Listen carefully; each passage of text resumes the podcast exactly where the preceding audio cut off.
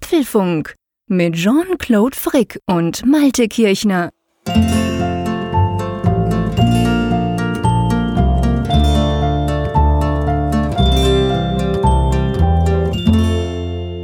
Hallo und herzlich willkommen zum Apfelfunk, genauer gesagt zur Ausgabe 164, aufgenommen am 10. April, am Mittwoch, dem 10. April, einem Abend, den wir auch gleich live übertragen, beziehungsweise diese Aufnahme hier ist mal wieder eine Live-Sendung. Letzte Woche hat es nicht geklappt, weil der Malte nicht hinter der Düne war, sondern in Hamburg, nur so mit so einem kleinen Mac, das geht natürlich gar nicht. Jetzt hast du wieder viele Bildschirme, oder? Ja, ich habe ja wieder so eine richtige Video-Wall vor mir. so soll das sein, genau. Ähm, ja, und drum, ähm, was mich natürlich besonders freut, muss ich gleich am Anfang sagen, ihr wisst, diese Live-Folgen, die kann man sich anhören, während wir die Aufnahme machen, die sich ja nicht davon unterscheidet, was wir dann am Schluss auch als Podcast quasi publizieren. Aber man kann auch mitreden über den Hashtag Apfelfunk Live auf Twitter, kann man uns Fragen stellen, wir kommen nachher dann noch dazu. Und vor allem heute eben an diesem 10. April am Abend, wo wir es aufnehmen, da gibt's ja noch so zwei, wie ich finde, finde, völlig unwichtige Fußballspielchen, die aber doch immer wieder ziemlich viele Leute anziehen. UEFA Champions, irgendwas heißt das Ding. Und da freut es mich besonders, dass jetzt im Moment gerade 165 Leute uns zuhören, während wir das aufnehmen, am 10 am Abend, am Mittwochabend. Ja, ist eigentlich cool, wenn wir gegen Fußball gewinnen, oder? Ja, ja, das ist eine echte Herausforderung. Also so, als wenn man gegen den Fußballmeister antritt, als kleiner Kreisklassenverein. Und ja, beachtlicher Erfolg für uns beide, zumindest in dieser ersten Minute. Immerhin hören ein paar Leute zu, genau, das freut uns. Und apropos, ähm, apropos Kreismeisterschaft, ich meine, du bist ja in die Oberliga aufgestanden. Ich habe dann einen Tweet von dir gesehen. Da sah man, ähm, da sah man dich, beziehungsweise man sah einen Teil von dir und man sah so ein Bändchen BKA approved. Und ich habe mir dann überlegt, wenn der Malte jetzt vom BKA überprüft wurde, es kann ja eigentlich nur damit zusammenhängen, dass er mit so einem verrückten Schweizer einmal pro Woche über irgendwelche gefährlichen Themen labert. Stimmt? Stimmt's? ja, ich bin jetzt Terrorismus abgecheckt. Also ich bin recht ungefährlich, zumindest bis dato. Und äh, vielleicht darf ich dann noch in die Schweiz einreisen mal. Die Frage ist, ob du mit mir noch sprechen darfst. Das ist natürlich die Frage, weil ich bin nicht BKA-approved wie du. Ach so. Habt, habt ihr nicht ja. so eine, sowas in der Schweiz auch? Doch, sicher, klar. Wir haben auch irgend so einen Geheimdienst. Kantonspolizei. Aber, na, na, Moment. Also irgendwas Nationales haben wir wahrscheinlich auch. Ich hatte mit, mit denen bis jetzt zum Glück noch nicht zu viel zu tun. Du musst vielleicht auch kurz aufklären, bevor hier Gerüchte in die Welt gesetzt werden. Warum denn der Malte mit dem BKA? Es hängt, glaube ich, ausnahmsweise nicht mit mir und meiner lockeren Sprache zusammen, oder? Nein, nein, nein, nein, keineswegs. Also das war ein rein beruflicher Termin. Wir hatten den Bundespräsidenten hier gestern in der Region und wer den schon mal erlebt hat, weiß, dass das hat immer sehr viel auch mit oder da ist immer sehr viel Sicherheit dann auch drumherum und das gilt dann auch für Journalisten und wir mussten uns halt im Vorfeld halt akkreditieren und als wir dann dort waren, haben wir, damit wir erkannt werden, dass wir dann dahin dürfen oder so nah an ihn heran dürfen. Ich war dann ja auch nur ein paar Meter von ihm entfernt, ähm, haben wir halt dieses Benzel gekriegt hat mir natürlich Eindruck gemacht als Schweizer, da kennt, solche Benzel kenne ich nicht. Übrigens vielleicht erstes kleines Feedback, der Calgary auf Twitter schreibt, dass er Ajax Juventus Turin ohne Ton guckt, damit er den Apfelfunk live gleichzeitig zuhören können. Das finde ich, das sind echte Fans, das gefällt mir. Er hat quasi einen Workaround gefunden, wie man trotzdem noch Fußball gucken kann. Aber ihr, liebe Hörerinnen und Hörer da draußen, die das jetzt nicht live gehört haben am Abend, ihr braucht euch überhaupt nicht zu sorgen. Der Apfelfunk unterscheidet sich in keiner Art und Weise. Das, was ihr hört, ist das gleiche, was die Leute hören, die jetzt gerade zuhören, weil wir zwei ja nie schneiden. Das heißt, wir quasseln drauf los. Irgendwann machen wir Schluss, Banane, Ende. Und dann geht das Ganze live. Das ist der Apfelfunk. Und ich glaube, das ist ein Konzept, das sich be bewährt hat. Ja, wollen wir mal zu den Themen kommen? Ja, wir wollen mal zu den Themen kommen. Das erste Thema hatten wir letzte Woche ja schon angeteasert. Wir wollen über die AirPods 2 sprechen. Wir beide haben sie mittlerweile. Wir haben auch dieses Wireless Case. Unsere ersten Erfahrungen. Wir sammeln mal ein wenig. Genau, da sprechen wir natürlich drüber. Dann müssen wir drüber sprechen, dass Netflix AirPlay deaktiviert bzw. entfernt hat aus seiner App. Was das genau heißt, da werden wir drüber sprechen. Ja, wir bleiben beim Ton. Apple hat den Preis für den HomePod gesenkt. Das kam recht überraschend. Was es damit auf sich hat oder haben könnte, darüber sprechen wir später. Ganz genau. Und dann eine kleine Geschichte aus der Schweiz, die aber das große Apple betrifft. Apple äh, ist vor Gericht unterlegen, und zwar gegen Swatch, den berühmten Uhrenmacher aus der Schweiz. Was das damit zu tun hat und warum Werbung vergessen gehen kann, da werden wir später drüber sprechen iTunes AD, das haben ja schon einige gehofft oder andere befürchtet. Warum das gerade wieder ein aktuelles Thema ist, erzählen wir nachher. Und dann gibt's noch was fürs Auge. Und zwar ähm, werden wir uns kurz über Pixelmator Foto unterhalten, eine neue App exklusiv fürs iPad, mit der das als kleiner Teaser sogar der JC-Bilder bearbeiten kann, obwohl er keine Ahnung von der Materie hat. Wie das genau funktioniert, das erklären wir euch später. Ja, und dann haben wir natürlich die Umfrage der Woche und wir haben Zuschriften unserer Hörer. Diesmal allerdings auch mit einem kleinen Live-Gimmick. Was es damit auf sich hat, dazu später mehr.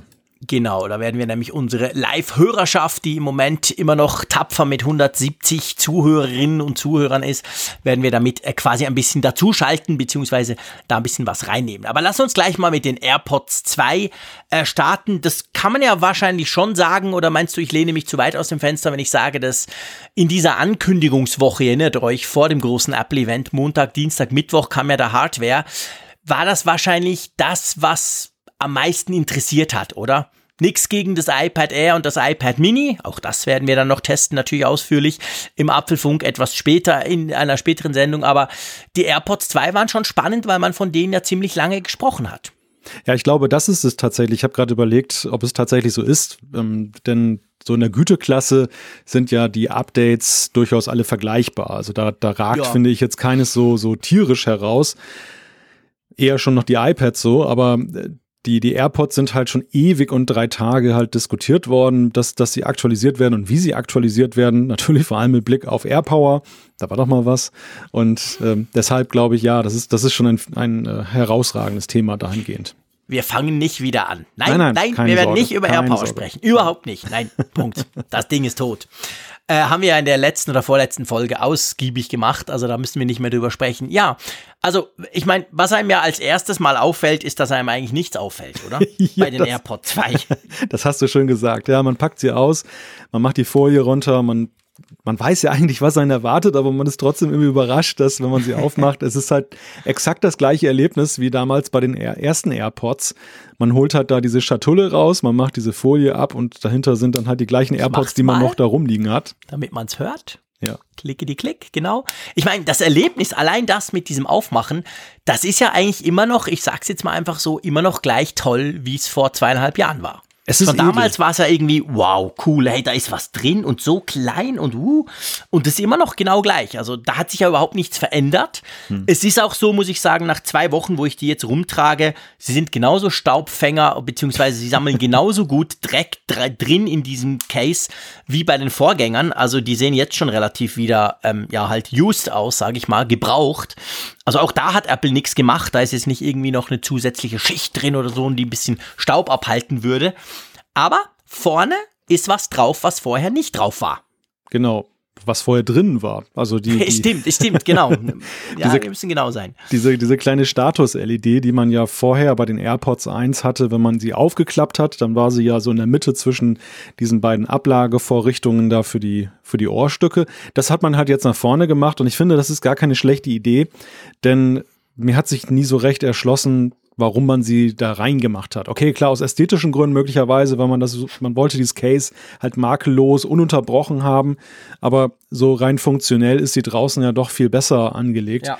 Vielleicht noch ein Satz zu dieser Schatulle. Du hast recht, das ist, das ist ein sehr edles Gefühl und ich überlege immer, an was mich das erinnert. Es gibt ja verschiedene Assoziationen, die man da haben kann. Es gibt da ja, also ich meine, so, so Klappuhr ist zum Beispiel auch so, ein, so, eine Assoziation, die man halt da haben kann. Oder ähm, Visitenkarten, E2Es gab es da früher auch mal. Also es ist auf jeden Fall irgendwie so etwas, was eigentlich aus der Mode gekommen ist, weil die Menschen heute alles so irgendwie so bei sich herumtragen.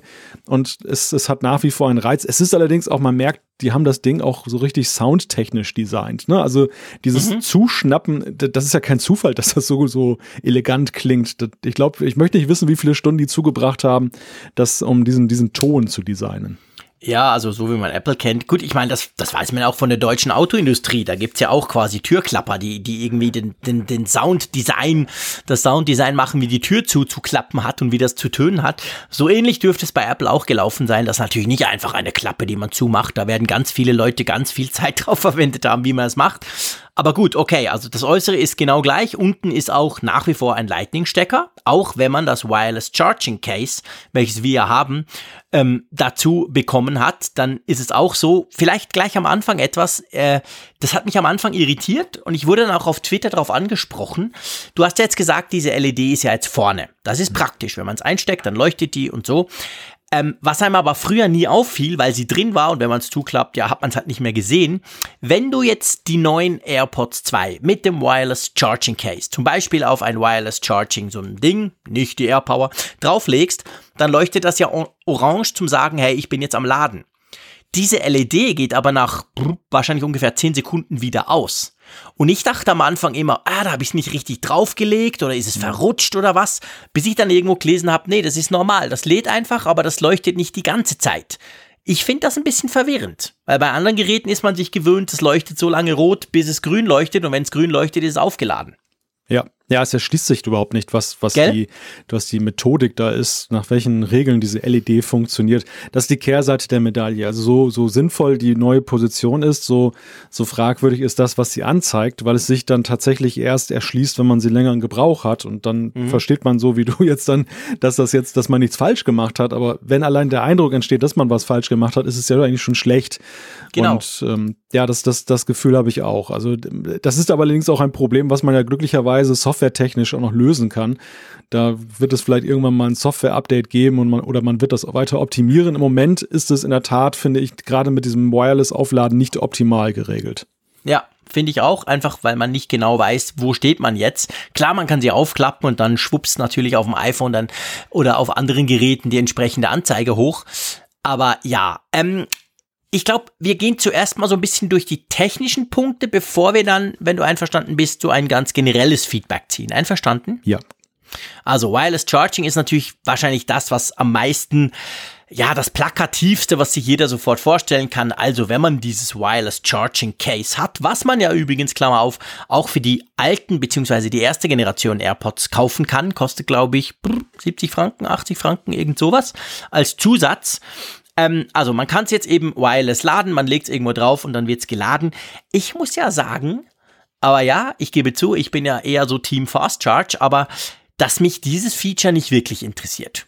Weil der Akku ist so klein von dem Ding, hm. äh, das war ja mit Lightning in ruckzuck aufgeladen. Einmal einstecken, kurz einen Kaffee rauslassen, zack, das Ding ist geladen. Ganz leicht salopp gesagt. Also mich hat das nie gestört und ich hatte eigentlich auch nie das Bedürfnis, dass ich das wireless laden muss. Wie, wie ist das bei dir?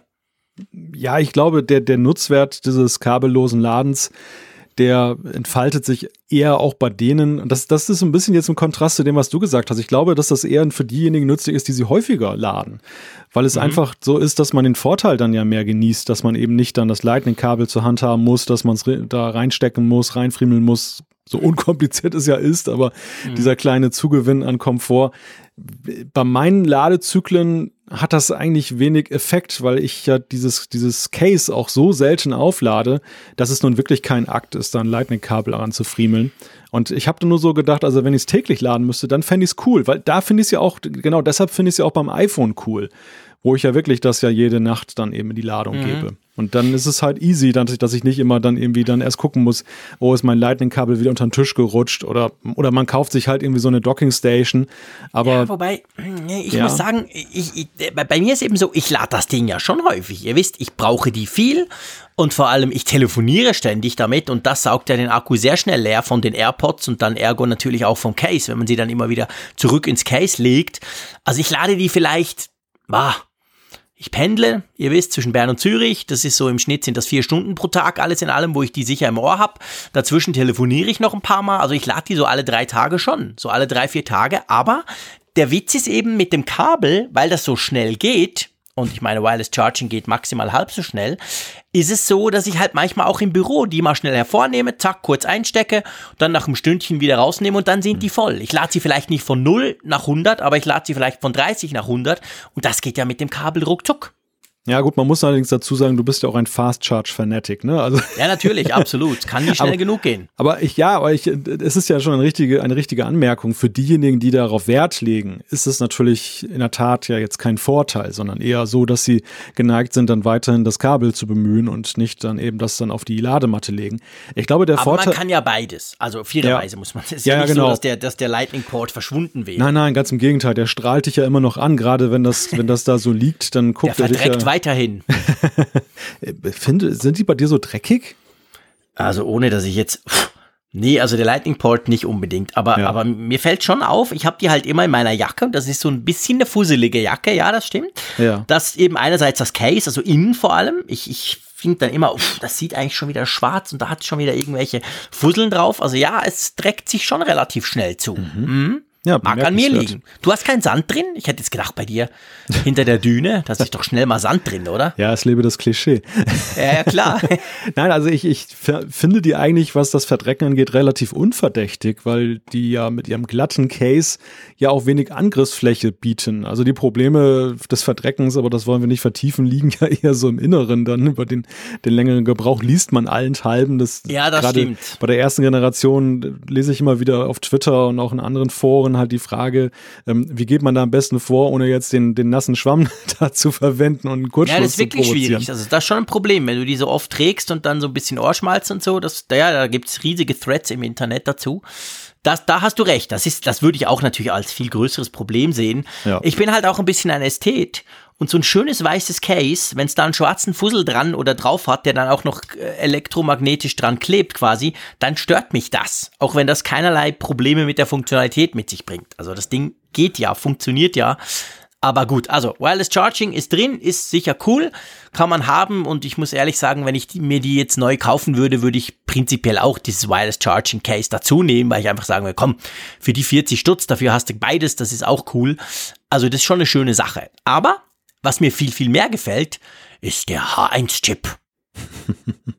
Ja, den kann man ja auch mögen, denn der sorgt ja für Tempo. Und das ist ja gerade das, was du auch beim Laden gerne haben möchtest.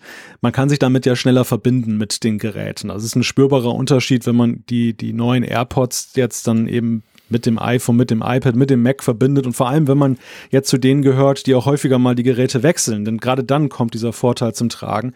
Das war ja mit den AirPods der ersten Generation manchmal schon mit einigem Warten verbunden, bis man dann wieder startklar war und dieser H1-Chip neben, ich schätze mal, Energieeffizienz bringt der vor allem halt eben auch eine schnellere ja, wie sagt man, Synchronisation, Bekanntschaft, Handshake. Ja, ja, ja, genau, Handshake. Also ich meine, das Ja. liegt sicher auch dran, dass das ist ja Bluetooth 5, das jetzt unterstützt wird von den AirPods. Also der H1-Chip bringt quasi auch Bluetooth 5 mit.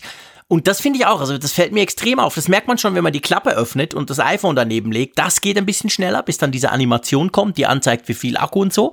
Aber vor allem, wenn man halt wechselt, du hast es ja schon angesprochen, du hast, ich habe zum Beispiel auf Büro, im Büro ein Mac und dann will ich ihn mit dem Mac pairen, dann wieder mit meinem iPhone, dann, wenn ich in einem Meeting bin, nehme ich mein iPad Pro mit meistens, dann will ich es vielleicht dort rein. Und das geht schon deutlich schneller. Also dieses, ja, Handshake oder dieses, diese Verbindungsaufnahme oder der Verbindungswechsel zwischen einem zum anderen Gerät, das ist super. Also das, das fällt mir richtig auf. Das ist wirklich schön. Das geht deutlich schneller von Hand.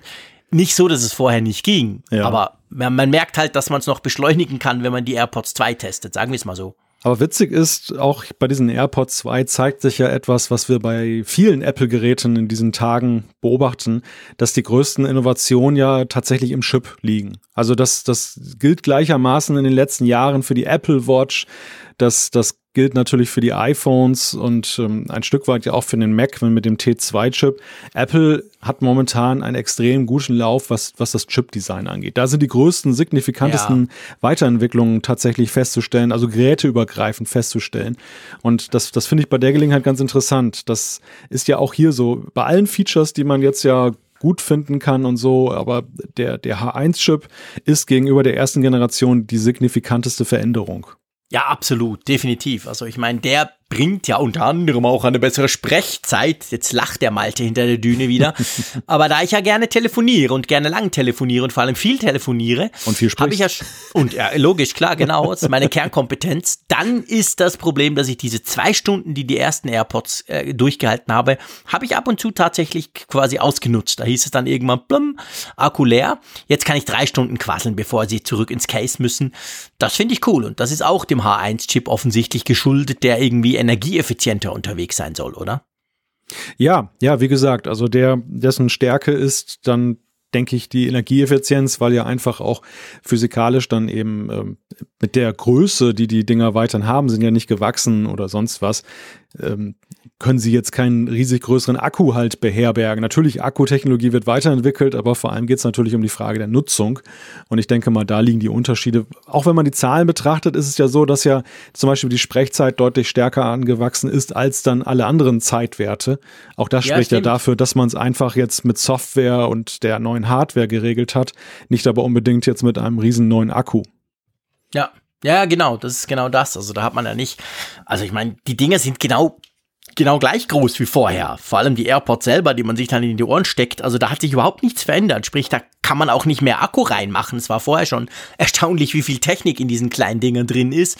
Also das, da wurde eigentlich die Verbesserung rein durchs Chip-Design, du hast es vorhin angesprochen, wurde, wurde da quasi ähm, erreicht dadurch. Und das ist wirklich eine praktische Sache. Lass uns zu einem Feature kommen, das natürlich ganz prominent auch beworben wird und auch ganz prominent bei der Ankündigung ähm, gesagt wurde, nämlich das Yo Siri. Ich sage es natürlich extra falsch, damit nicht alle eure I iPhones äh, anspringen. Also man kann ja die Dinger jetzt quasi, ähm, ohne dass du beim iPhone irgendwas drücken musst oder dass du auf der Seite da tappen musst, kannst du mit dem besagten Befehl ähm, Siri starten. Und da muss ich sagen, das ist für mich die größte Enttäuschung der AirPods 2. Ernsthaft? Ja. Und zwar ähm, aus, also nicht, vielleicht gleich Disclaimer ganz am Anfang, nicht weil Siri immer noch Siri ist. Klar, mhm. nein, überhaupt nicht. Also ich meine, Siri, das wissen wir alle, äh, ist ein ist gut, aber ist halt schlechter als der Google Assistant oder Alexa. Aber egal, ist besser als nichts, keine Frage. Ich brauche es auch wirklich immer mehr, vor allem mit der Uhr und so, das wisst ihr alles. Nee, es ist nicht das, aber mein Problem ist die, äh, wie soll ich dem sagen, die, die Benutzerführung. Also wenn ich dieses Yo Siri rufe, dann passiert nichts dann passiert unendlich lange nichts und ich bin schon total un ungeduldig. Und dann sagt sie plötzlich, ich bin noch da. Dann denke ich, äh, aha, okay, ja, schön. Also, weil, weißt du, erstens, ich weiß schon mal nicht, hat sie mich verstanden. Da kommt kein Pieps, da kommt kein Ton, da erwarte ich eigentlich irgend so Blüm, damit ich weiß, ah, sie hat's gecheckt. Damit ich als nächstes dann meinen Befehl nachwerfen kann irgendwie. Das kommt nicht. Dadurch, das verwirrt mich. Dann ist es so, ich nutze die AirPods meistens, wenn ich unterwegs bin. Mhm. Am Bahnhof, in der, in der Stadt, irgendwo. Da ist es laut. Da versteht sie mich aber selten. Wenn ich Yo Siri rufe, da gucken mich zwar viele Leute an, die haben das gehört, aber die dummen AirPods nicht. Also die, die, die, die springt schon mal einfach, ich habe Mühe, sie quasi anzutriggern. Und dann weiß ich nicht so genau, wo ich jetzt stehe. Und dann sage ich, äh, alles in allem bin ich da wirklich, muss ich sagen, sehr enttäuscht davon. Wie ist es bei dir? Ja, ich habe eher ein anderes Problem damit, aber das ist vielleicht auch eine Frage der Gewöhnung und das wird sich vielleicht in den nächsten Jahren noch ändern, wenn immer mehr Geräte Sprachsteuerung auch unterwegs unterstützen. Ich finde es einfach strange, wenn ich irgendwo in einer belebten Straße da rumlaufe und ähm, spreche mit meinen Kopfhörern. Das, also ich, ich finde ich finde einfach Sprachsteuerung ist im häuslichen Bereich etwas ganz Tolles und die Familie hat sich mittlerweile auch dran gewöhnt, benutze selber gerne, gerade jetzt mit dem A-Device von Amazon. Und wohingegen ich halt unterwegs, man konnte ja schon vor dieser Hey-Aktivierung ja auch dann die Lautstärke und anderes dann regeln über Sprache. Da musste man halt dreimal antippen und mhm. wenn man das entsprechend belegt hatte, dann die AirPods, dann, dann konnte man entsprechend sagen, mach lauter, mach leiser. Und das habe ich manchmal gemacht. Das eine ist halt, wenn du die Dinger in den Ohren hast, dann, dann hörst du dich selber ja auch ein bisschen anders, gedämpfter. Und umso mehr mhm. hast du ja irgendwie so ein komisches Gefühl, dass du so denkst, hey, was denken die jetzt gerade über dich, ne? Ja gut, da muss ich dir ganz ehrlich, und das sage ich jetzt hier in aller Öffentlichkeit, diese Bedenken habe ich schon lange abgelegt. Schmerzfrei. Ganz einfach, weil ich ja, ich genau, da bin ich völlig schmerzfrei, weil ich telefoniere ja, wie gesagt, viel. Ja. Und ich telefoniere logischerweise das lustigerweise aber auch erst seit so einem Jahr. Im ersten Jahr habe ich mir auch nie getraut. Aber inzwischen telefoniere ich sehr gerne und sehr oft mit den AirPods, weil die Qualität eigentlich super ist. Also die Gegenstelle sagt immer, hey, alles Pico, kein Problem. Und ja, dann laufe ich halt sprechend durch, durch die Gegend. Und wenn man nicht genau hinguckt und sieht, dass ich da zwei, zwei so Stöpsel in den Ohren habe, kann man sich natürlich fragen, was das für ein komischer Typ ist, der da so ein bisschen vor sich hin brabbelt. Aber ja, da, da bin ich relativ schmerzfrei. Aber ich gebe dir natürlich recht. Ich meine, das Grundproblem, und das haben wir schon bei den ersten AirPods ja bemängelt, da ging es ja um die Lautstärke. Man kann ja Siri brauchen zum laut, lauter oder leiser machen. Aber jetzt stell dir mal vor, ich sitze im Intercity zwischen Bern und Zürich, der ist proppevoll immer, im Allgemeinen relativ still, weil das sind alles so Freaks, die einfach arbeiten. Und dann ruft der JC irgendwie da mal laut rum und sagt, hey Siri, mach mal lauter. Hm. Ich mein, sorry, das, das ist ja absolut weltfremd, macht doch keiner. Also da ist schon, da gebe ich dir recht, das ist ein Grundproblem warum sollst du Sprache nutzen, wenn du auch einfach schnell auf dem Smartphone was tippen kannst? Also in, in diesem Use Case, ja. der, der macht keinen Sinn. Ja, das ja und, und, was, und was auch die Benutzung unterscheidet vom Telefonieren, was du gerade angesprochen hast, ist, dass du ja doch immer noch so eine Synthetiksprache verwendest. Also ich finde, es, es fällt ja. schon auf. Es fällt auf, weil du halt irgendwie anders mit dem Ding sprichst. Du sprichst tendenziell auch lauter und verständlicher und deutlicher und dadurch sind die Blicke eher auf dich gerichtet, als wenn du irgendwie so irgendwas in dich reinnuschelst oder mit irgendwelchen Leuten da sprichst, die da jetzt über, über ähm, eine, eine Telefonverbindung dann zugeschaltet sind. Also ich finde, das ist schon ein Unterschied und, und wie gesagt, ja. das ist vielleicht auch eine Verbreitungsfrage. Wir haben das bei vielen Technologien erlebt, dass man am Anfang dann das irgendwie merkwürdig findet. Ich, ich glaube, auch bei den ersten Smartphones fand, hätte man es merkwürdig gefunden oder fand es tatsächlich merkwürdig, dann irgendwie da so tippen durch die Gegend zu laufen oder in allen anderen möglichen Szenarien, die zu verwenden.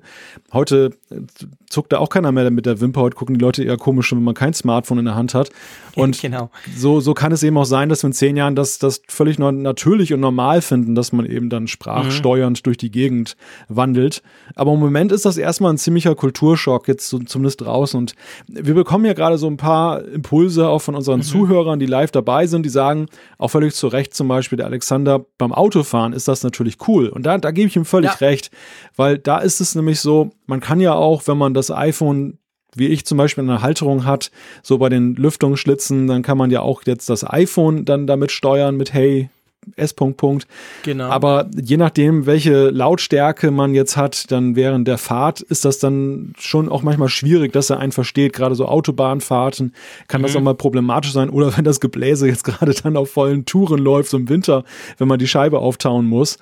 Und da ist es natürlich besser, wenn man dann diese, diese Ohrhörer hat und die direkt an einem dran sind mit dem Mikro. Also ich glaube, bei aller Kritik oder Kritik möchte ich es gar nicht mal jetzt als Kritik möchte ich es gar nicht verstanden wissen, aber so als so, so Vorbehalt in, in der Daily Use Nutzung.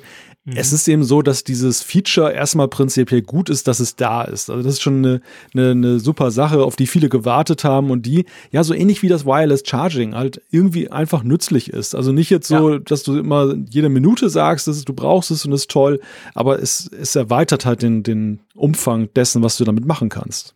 Ja, definitiv. Also ich will das auch nicht, äh, ich, ich, ich gebe gerne zu, dass ich mir einfach noch nicht an dieses synthetische und auch diesen spezifischen Workflow gewöhnt hat. Also der Nils schreibt zum Beispiel unter dem Hashtag Apfelfunk Live, schreibt zum Beispiel, wenn du sagst, Yo Siri und danach gleich unmittelbar, also Yo Siri, kannst du bitte oder mach das und das, dann funktioniert es bei ihm eigentlich immer. Also ich bin vielleicht einfach zu zurückhaltend, dass ich immer zuerst warte, ob sie mich wohl verstanden hat, weil sie mich eben manchmal auch gar nicht versteht und ich dann gar nicht weiß, ja, jetzt quassel ich da diesen Befehl irgendwie ins Leere und da passiert da nichts. Also das ist wahrscheinlich eher ein Problem bei mir, das ist definitiv so. Aber es ist schon ohne jetzt hier eine Grundsatzdiskussion vom Zaun brechen zu wollen, aber das Problem, das ich natürlich mit allen Sprachassistenten habe und ich gebe zu fast am meisten eben halt mit Siri, ist das mit dieser synthetischen Sprache, du hast es vorhin erwähnt. Man kann nicht einfach sagen, hey, mach jetzt das und das, sondern man muss es in einer spezifischen Art sagen und bis ich die dann jeweils irgendwie gecheckt habe, habe ich ehrlich gesagt meistens die Lust verloren. Und da muss ich wirklich schon sagen, der Google Assistant der ist da weiter. Die haben extrem viel Zeit darauf investiert, mhm.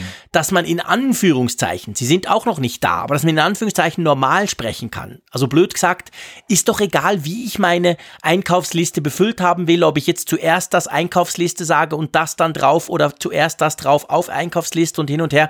Ist doch wurscht. Das machen in der normalen Sprache auch. Und das können die halt im Moment noch nicht. Und wenn du dich da nicht strikte dran hältst, dann, ja, dann versteht sie dich halt nicht oder macht irgendeinen Quatsch. Und das ist immer so ein bisschen meine Hemmung, die ich bei diesem ganzen Sprachsteuerzeugs habe, wo ich einfach dann denke, ah, hm, nee, dann lass hm. ich es lieber sein. Ja, der Punkt ist halt, dass die KI, die künstliche Intelligenz momentan gar nicht Schritt hält mit der, mit der Weiterentwicklung vor allem der künstlich, Hardware. aber nicht intelligent. Ja, ja, richtig. Du, du hast, wir haben jetzt halt diese, diese AirPods, die in der Lage sind, halt dann permanent zu lauschen oder permanent ihr Keyword dann zu überwachen, sodass sie sich aktivieren. Wir haben andererseits ja generell die AirPods an sich und wir haben die ganze Vernetzung heutzutage. Also wir haben wichtige Infrastrukturmerkmale, um Sprachsteuerung überhaupt zu ermöglichen. Man muss mhm. ja sagen, das war vor zehn Jahren auch alles noch nicht so selbstverständlich und möglich, wie das heute eben der Fall ist. Aber wir haben eben nicht dann die Serverintelligenz, um dann eben den, die menschliche Sprache in einem ja, vernünftigeren Maße zu dechiffrieren, sondern es ja. ist halt alles sehr noch in, in ausgetretenen, vorher festgelegten Faden und der Nutzer orientiert sich dabei halt immer noch mehr an den Geräten oder an den denjenigen, die das erdacht haben, als dann tatsächlich natürlich zu sein und die Geräte können den Nutzer lesen. Und das ist natürlich auch die Frage, dass es ist ja zum Beispiel jetzt bei, bei ähm, dem Amazon-Device so, auch das ist ja recht pfiffig, was das Erkennen von Dingen angeht und das kann ja auch mal mehr.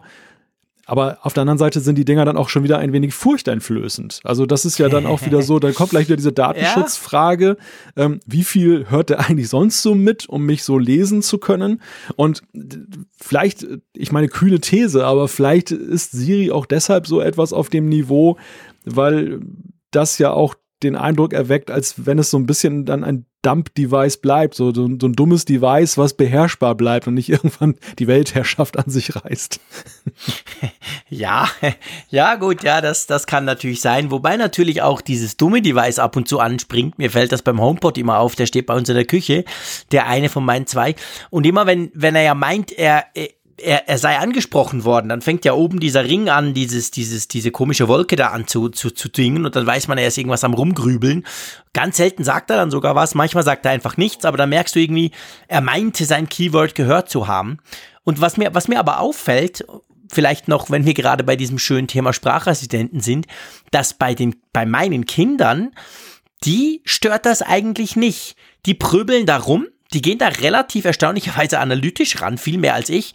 Die probieren was, dann geht's nicht, dann probieren sie es andersrum, weil sie gemerkt haben, okay, das Ding ist halt doof. Und dann aber, und das ist der Unterschied zu mir, da können sie sich total gut merken, wie das jetzt genau funktioniert hat. Also welche Reihenfolge, welche Wörter jetzt kommen mussten. Und da machen sie es immer so und sind völlig quasi, die, die haben überhaupt kein Problem damit, das Ding anzusprechen und zack, mach jetzt das. Oh, ging nicht, dann probiere ich mal so und dann merken sie sich's. Mich nervt schon, dass er mich beim ersten Mal nicht versteht und danach habe ich vergessen, wie es denn das letzte Mal funktioniert hat. Also da, ich glaube, die nächste Generation hat all diese Probleme nicht mehr, die wir da vielleicht noch damit haben. Interessante Frage übrigens von Frank gerade. Wie unterscheidet Apple das eigentlich, wenn mehrere Leute mit AirPods parallel, zum Beispiel jetzt in der U-Bahn da stehen und alle mit dem Hey-Kommando dann ihre Geräte steuern? Ja, der kennt dich ja. Also ah. du sagst ja am Anfang dreimal Yo Siri und dann kennt er ja deine Stimme total gut.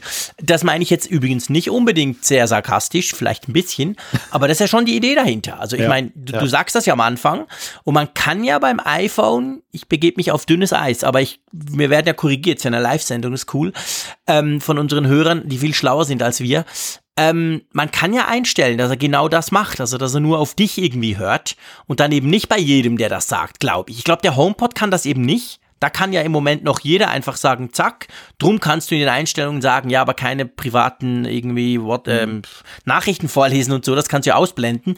Aber ich glaube, grundsätzlich kann das Ding dich erkennen. Ob es dann gut funktioniert oder nicht, das ist eine andere Frage. Ja, Amazon hat das ja sehr publikumswirksam eingeführt, dass du mhm. ja auch dann verschiedene Stimmprofile hinterlegen genau. kannst. Genau. Und dann äh, ist eine Stimme zum Beispiel zu mehr ermächtigt als andere. Gerade jetzt in Haushalten so mit, mit Kindern, dass die eben genau. nicht alles Mögliche da veranstalten können. Ich bin dann die Masterstimme. genau.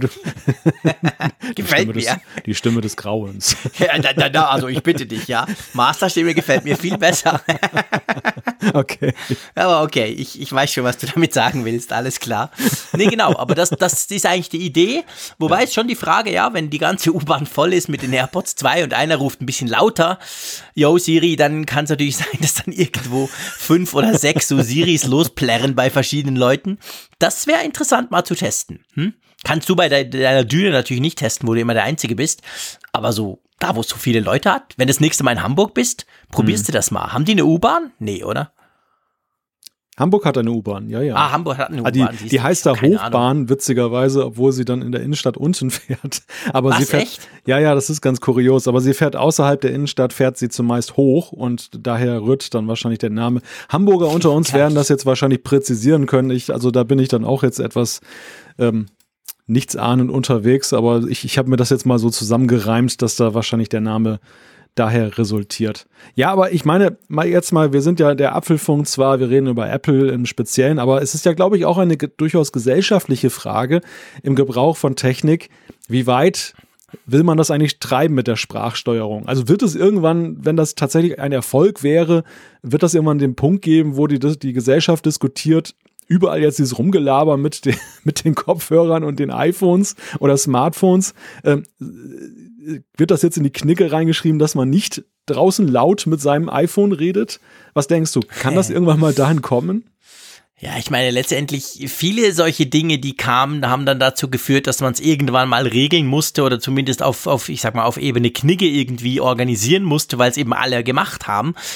Ich könnte mir das vorstellen, weil wo ich wirklich überzeugt bin, und ich meine, ich als alter Sprachsteuerungsskeptiker muss das ja sagen, aber ich bin wirklich überzeugt, die Sprache wird gewinnen. Also wir werden in irgendeiner Zeit, ich möchte mich jetzt nicht festlegen, das kann ich gar nicht, aber wir werden letztendlich irgendwann nur noch mit unseren Geräten sprechen und nicht mehr viel drauf rumtappen, tippen und vor allem, wenn wir überlegen, Mhm. was kommt denn nach dem Smartphone, da sprechen ja viele von der Brille oder so. Ja. Ich meine, egal was es sein wird, wenn es keinen großen Bildschirm mehr hat, wirst du um die Sprache nicht herumkommen. Also es wird mehr, sagen wir es mal so. Man muss ja nicht das so plakativ sagen, aber es wird mehr Sprachsteuerung passieren. Also von dem her gesehen, ja, wahrscheinlich muss, die wird natürlich hoffentlich auch viel besser werden, sonst funktioniert das nicht, aber wenn die besser wird und wenn die mehr eingebaut wird und wir uns das alle auch noch angewöhnen, dann muss man das wahrscheinlich schon regeln, sonst ist das so ein großes Gemurmel im Zug die ganze Zeit. Keine Ja, Ahnung. Du, du hörst mich gerade ein bisschen skeptisch. Ähm, ich, ich glaube, also du, zum Glück hast du jetzt noch so eine Differenzierung eingeführt. Ich glaube, es wird eine große Klasse der Geräte geben, die ja wenig oder gar keinen Bildschirm haben und wo Sprachsteuerung natürlich dann ein absoluter Vorteil ist, weil du da eine, eine viel weitreichendere Interaktion hast, als jetzt dann das jetzt heute möglich wäre, wo du halt nur einen Knopf hast oder irgendetwas. Aber ich, ich weiß nicht, ob Sprachsteuerung sich tatsächlich in so vielen Lebensbereichen dann tiefergehender durchsetzen wird, gerade was dann eben so Smartphone, die ähnliche Devices angeht. Denn ich glaube, der gesellschaftliche Trend ist ja eher dahingehend, dass man ja sein Verhalten nicht sehr öffentlich macht, sondern dass man immer diskreter, immer abgeschotteter halt sein möchte. Und da ist ja diese, diese Spracherkennung irgendwie ein Ausreißer, weil sie ja plötzlich Dinge öffentlich macht, die Leute heute dann so ganz dezent in ihr Smartphone reintippeln. Und da weiß ich halt nicht, so gerade im öffentlichen Raum habe ich so meine Zweifel, ob, ob das dann wirklich so dann äh, gewinnen kann, zumindest wenn die Gesellschaft so ist, wie sie jetzt ist. Das kann natürlich wie immer sein, dass sie sich auch weiterentwickelt und äh, verändert einfach mal, wertneutral gesagt. Aber ähm, ich Ja, glaube, das ist natürlich eine Frage, ja. also in, bei stationären Devices zu Hause oder in isolierten Umgebungen und erst recht halt solchen ohne Bildschirm, glaube ich, ja. Ähm, je besser die Sprachsteuerung wird, desto eher wird das auch ein Thema. Aber so draußen in der, in der Welt, also ich habe da nicht das Gefühl, dass das da so mehrheitsfähig ist. Ja, das sehe ich auch sehr skeptisch. Das ist definitiv so. Also erstens mag ich Sprachsteuerung eigentlich nicht. Ich, ich schlag mich damit rum, aber ich finde es nach wie vor nicht praktisch und bin auch der Meinung, praktisch alles, was ich tue, bin ich schneller mit Tippen als mit der Sprachsteuerung. Aber was, das liegt natürlich mehr daran, weil sie mich halt nicht versteht und dann nicht das macht, was ich eigentlich will. Aber äh, klar, ich meine, im öffentlichen Raum und unter Privacy-Gedanken ist das natürlich ein Problem. Da weiß man nicht, wie man das genau löst. Ob man da flüstert oder ob man es nur denkt. Who knows? Hast du irgend so einen Rezeptor und da musst du es ja nur noch denken, da musst du es gar nicht mehr sagen. Vielleicht. Ja, ja. Also wir wissen es ja nicht. Irgendwas in die Richtung kommt ja vielleicht. Das muss ja nicht immer nur beim Tippen bleiben oder dann gleich beim laut rausbrüllen. Vielleicht gibt's noch irgendeine Zwischenvariante. Aber ja, mal gucken. Auf jeden Fall, ich bin insofern bei dir, dass diese Funktion, die bei den AirPods 2 dazukommt, nämlich, dass man das jetzt kann, die ist praktisch. Ich finde, sie hat noch so ein paar Haken und Ösen, sagen wir es mal so. Ähm, sie ist vor allem sehr langsam. Also ich bin der Meinung, wenn ich zu meiner Apple Watch spreche, ist es viel gedauert, äh, geht's viel schneller, bis da wirklich das kommt, was ich will oder zumindest eine Reaktion oder irgendeine Antwort. Beim, beim iPhone sowieso. Also irgendwie da habe ich das Gefühl, hey AirPods, jetzt macht mal ein bisschen Dampf, aber das kann man alles lösen. Von dem her, dass es dabei ist, ist natürlich eine schicke Sache. Klar. Und dann kommen wir zur alles entscheidenden Frage. Ja. Man hat die AirPods 1, sollte man dann umsteigen? Was sagst du? Ja, eigentlich nicht.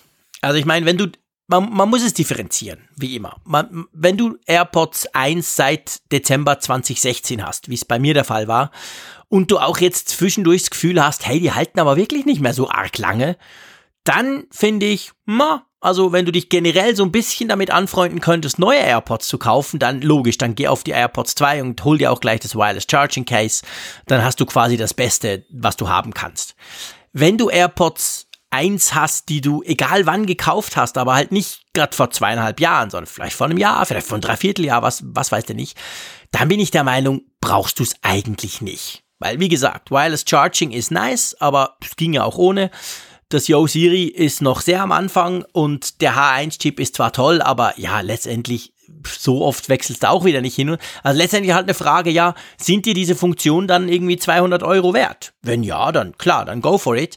Aber ich bin der Meinung, also die große Revolution waren die AirPods und nicht jetzt die AirPods 2. Die. AirPods waren klasse, da gab es vorher nichts solches und paff. Und noch heute sind die AirPods, sogar die AirPods 1, besser eigentlich als alles andere auf dem Markt in dem Bereich. Also selbst nach zweieinhalb Jahren. Aber die AirPods 2 sind jetzt nicht so extrem viel besser, dass ich finde, da muss man jetzt Geld ausgeben, wenn man die einer hat und die noch einigermaßen neu sind. Wie siehst du das? Ja, also ich sehe die AirPods 2 auch eher als klassisches Update. Es ist nicht wirklich ein Upgrade, wo man jetzt sagt, völlig anders, so wie Noise Cancelling wäre zum Beispiel so ein Game Changer, wo man dann sagen könnte, okay, das, das ändert das ganze Erlebnis jetzt. Wir haben ja auch vom Hörerlebnis, ich finde, sie sind lauter, das muss man vielleicht auch mal sagen. Sie sind. Findest du? Ja, doch, ich finde schon. Also ich, ich fand, ja, weiß ich nicht, vielleicht waren meine ersten AirPods nicht so gut oder so. Ja, du hattest Ahnung. die auch schon lange, oder? Ja, ja, aber sie waren nie wirklich laut. Also ich, ich fand das einerseits ganz, ganz gut. Man, wenn man jetzt den, den Fader da oder den Slider jetzt verrissen hat, dass man auf Maximum war, dann, dann fielen einem jetzt nicht die Ohren ab. Das war insofern ganz gut, dass sie nicht so mega laut waren. Aber erstaunlicherweise, ich finde einfach bei den, bei den zweiten jetzt, die, ich empfinde es lauter. Also man kann, man kann die wirklich dann noch mehr auspegeln, als das bei den ersten war. Aber ja, ist, da müsste okay, ich jetzt, spannend. müsste ich jetzt verschiedene Geräte beider, beider Altersklassen mal testen, um mhm. das verifizieren zu können, ob das jetzt nur ja. ein individuelles Problem war oder ob das wirklich übergreifend so ist. Oder vielleicht kann. Putzen. oder so, genau, richtig. Ja, also nein, aber zu, zurück zu der Frage. Es ist ein klassisches Update, weil die die Veränderungen sind ja auch typische Updates. Es ist ein mhm. bisschen, bisschen, schneller, ein bisschen effizienter, ähm, man kann ein bisschen komfortabler laden und ähm, am Ende hat man eine Funktion, die eigentlich alle schon gerne beim ersten gehabt hätten, dann, dass man eben per Sprachsteuerung gleich loslegen kann. Also es ist so eine, so eine konsequente Fortführung. Auch ja das kabellose mhm. Laden. Ich meine, diese Ohrstöpsel selber werden ja sowieso schon kabellos geladen. Ja, klar, ja. Und es ist jetzt nur eine, eine logische Fortführung, dass man auch das Case kabellos laden kann. Womit ich das nicht kleinreden will, aber es ist halt echt nicht so, dass das jetzt so, ein, so ein äh, riesige, eine riesige Revolution ist. Und ich glaube einfach, der Zeitpunkt ist auch gut gewählt für diese AirPods 2, denn die vielen Nutzer der ersten Generation, man liest es allenthalben, die kommen ja. tatsächlich an ihre Batterie Lebenszeitgrenzen, die sind Absolut. sowieso versucht jetzt neu zu kaufen und ja. für, für die ist das ja auch so ein Benefit, weil man, ja, wenn man das gleiche nochmal kauft, das ist immer irgendwie frustrierend, weil man denkt, Absolut. hey, ich, hab, ich, ich gebe das gleiche Geld nochmal aus und außer, dass die Batterie wieder auf äh, 100% ist, ist ja nichts anderes, aber für die ist das echt schön, weil die kriegen dann halt noch irgendwas dazu, was dann vielleicht kein Must-Have ist, aber einfach nice to have. Ja, genau, also definitiv. Das, das, das, das, das sehe ich genau gleich. Also für die ist es, ja, ist es ja wirklich sinnvoll. Ich kann, kenne auch niemanden, kann mir auch niemanden vorstellen, der sagt, ich hatte AirPods, ich will sie nicht mehr. Sind eigentlich alle begeistert, die sie passen. Wobei, man muss ja noch einen Punkt erwähnen. Du hast gesagt, ein Update und kein Upgrade. Die, die keine AirPod-Ohren haben, also sprich da, wo die nicht passen, und das sind ja nicht wenige, die haben natürlich mit den AirPods 2 oder AirPods zweite Generation, wie sie Apple ja nennt, ähm, haben natürlich da keinen Vorteil, weil die Dinger sind genau gleich geformt wie die erste Variante. Das heißt, wenn du Ohren hattest, wo die immer rausfielen bei der ersten Generation, fallen sie auch bei der zweiten Generation raus. Ja. Gibt es eigentlich auch Nutzer da draußen, die unterschiedliche Ohrerlebnisse haben? Also rechts, rechts passen sie und links nicht? Das würde mich mal interessieren. Ja, spannend. Das geben wir gleich mal unsere 150 Listener draußen. Vielleicht hat der eine oder andere da was. Ich bin letztens tatsächlich jemandem begegnet. Ich überlege gerade wo. Ah, das war auf YouTube. ich habe ein YouTube-Video geguckt, genau. Der René Ritchie, ein, ein amerikanischer YouTuber, nee, ein kanadischer, der hat von sich gesagt, dass in seinem rechten Ohr halten sie super und im linken fallen sie immer raus. Ja. Und das habe ich zum ersten Mal gehört. Ich dachte so, hä? Was ist denn das komisches? Aber genau, der, der, der war das. Also der hat offensichtlich zwei unterschiedliche Ohren. Ja. Und ja, das ist ja ein bisschen das Problem. Man kann ja bei den AirPods gar nichts anpassen. Das ist ja nicht wie bei anderen so in ihr Dingern, wo du dann so Aufsätze hast und ein bisschen rumknudeln kannst. Die sind ja fix, die sind auch festes Plastik, da kannst du nicht irgendwas dran rumdrücken. Die passen oder sie passen halt nicht. Genau. Bei mir passen sie glücklicherweise und da ich ja nicht damit joggen gehe, das wäre ja Sport. Stell dir vor, wie schrecklich. Nee, das mache ich ja nicht. Ähm, von dem her gesehen, ähm, ja, ja, fallen die mir auch nicht raus. Bei dir auch? Passen sie? Ich habe tatsächlich auch so ein ähnliches Erlebnis wie der René Ritchie, also nicht so krass, dass sie immer rausfallen, aber ich mhm. stelle fest, so rechts muss ich mir keine Gedanken drüber machen, da halten sie fest und, und links äh, sind sie schon ein bisschen rutschiger, zumindest vom Gefühl her. Sie fallen gar nicht raus, Echt? aber ich, ich habe manchmal das Gefühl, sie sind, sitzen lockerer. Deshalb kam meine Frage jetzt halt auf, ob das jetzt so ein einzigartiges Erlebnis ist oder ob das noch das mehr heißt, Leuten so geht. Wenn du dann bei dir aus der, hinter der Düne aus der Deckung kommst und so richtig der Wind von der Nordsee bläst, dann pustest dir aus dem einen Ohr den, den Airport raus. Ja, auch wenn ich dich dann auf deinem Berggipfel dann bei Schneestürmen da besuche, auch genau. dann kann das passieren, ja. Genau, ja. Da ist auch bei mir wahrscheinlich rausgefallen. Ja, ich muss ja sagen, ich habe die Geschichte mal erzählt, aber sicher schon 100 Folgen her. Darum darf ich sie vielleicht noch mal erzählen. Als die ganz neu rauskamen, hat mir Apple die ja geschickt. Es war, glaube ich, im November 2016. Und ich hatte die wirklich das erste Mal an. Im Zug, Bern, Zürich, wunderbar, alles picobello, ich war super stolz. Danach, als ich aus dem Büro heimwärts zog in Zürich, habe ich sie reingetan und nicht so richtig und da sind sie mir aus, ist mir der, der rechte aus dem Ohr gefallen und natürlich gleich in den Gullideckel reingefallen. Und dann habe ich so um fünf, es war schon ziemlich dunkel, habe ich an diesem Gullideckel rumgefriemelt. Da kam jemand, den ich kannte zum Glück, der hat mir geholfen, diesen, den abzuheben, der war irgendwie nicht gesichert. Und da war dann der rechte Airport drin. Es war trocken, also es war nicht irgendwie nass oder so. Haben ihn raus und da dachte ich schon, oh shit, das wird nichts mit mir und den AirPods, wenn die mir nach zwei Stunden schon rausfallen. Aber seit da ist mir das nie mehr passiert, aber vielleicht bin ich seit da auch einfach ein bisschen vorsichtiger damit. Ich gucke gerade fasziniert in unseren Live-Chat weil dort auch schon so die ersten Antworten reinkommen. Also ich bin glücklicherweise nicht alleine, das freut mich schon mal sehr. Danke Lars. Und äh, andererseits äh, berechtigter Einwand von Nightshift. Er schreibt ähm, zum Thema Datenschutz, dass er bei seinen Auszubildenden oder bei, bei den Auszubildenden seiner Firma halt beobachtet, dass die ja heutzutage permanent Sprachnachrichten per WhatsApp verschicken und da natürlich auch überhaupt Stimmt. nicht dann sich dafür interessieren, ob das andere mithören können. Insofern ist den Datenschutz völlig Wumpe und ja, dann äh, kann man natürlich auch dann Siri entsprechend dann ansprechen. Ja klar, und ich meine, der Frank hat uns auf Twitter unter Hashtag Apfelfunk Live hat uns ein Bild gepostet. Es gibt ja auch so Zusätze, also wo du quasi dann, wenn die nicht so richtig halten, dann kannst du dir solche Gummiplastik-Dinger, die du dann drauf machen kannst, die dann so ein bisschen sind wie bei anderen In-Ears, wo du noch irgendwas im Ohr hast, dass es besser hält und so. Also da gibt es natürlich verschiedene Sachen. Wobei, also man kann die auch pimpen quasi. Ja, Wobei das, was Frank uns da gepostet hat, das sieht ja schon arg nach Fischerdübel aus, ne? Also das ist ein bisschen beängstigend. Ja, wobei die, die, lass mich mal überlegen, die Beats X ähm, Kopfhörer von Beats, das sind ja In-Ears, die du ein bisschen weiter reinsteckst, die haben auch solche Flügel dran, damit sie eben nicht rausfallen. Und das, ja. das sieht zwar total idiotisch aus, aber mir zum Beispiel nützt das perfekt. Ich kann die dann so reindrehen und dann halten die so richtig fest und schirmen auch gleich noch ein bisschen von außen ab. Also ich, es sieht zwar merkwürdig aus, aber ich glaube schon, dass das funktioniert. Also das kann man tun. Ja, ich meine generell, also lass uns mal generell sagen, die Dinger sind gut, oder? Ich meine, die AirPods sind immer noch klasse und sie wurden jetzt noch besser in der zweiten ja. Generation, generell gesprochen. Ja, also sie behalten ihre vorhandene Qualität. Auch das ist ja mal ein Punkt bei Verbesserungen, dass dann nicht etwas von dem, was man wertschätzt, an der vorherigen Generation darunter leidet. Das mhm. Das, so einige Leute, die Tastaturen verwenden, wissen vielleicht, was ich meine. Und, und äh, hier muss man sagen, die Grundqualitäten der AirPods der ersten Generation sind erhalten geblieben. Es ist was dazugekommen. Und nach meinem Gefühl sind sie tatsächlich auch für den Preis immer noch ein extrem gutes Produkt einfach. Also sie haben eine super Hammer. Soundqualität, diese, diese Bewegungsfreiheit, die man da genießt, weil man nicht irgendwelche Kabel da hat. Überhaupt so das fand ich von Anfang an faszinierend und das ist ein, ein, ein Reiz, den ich nach wie vor bei diesen Geräten empfinde.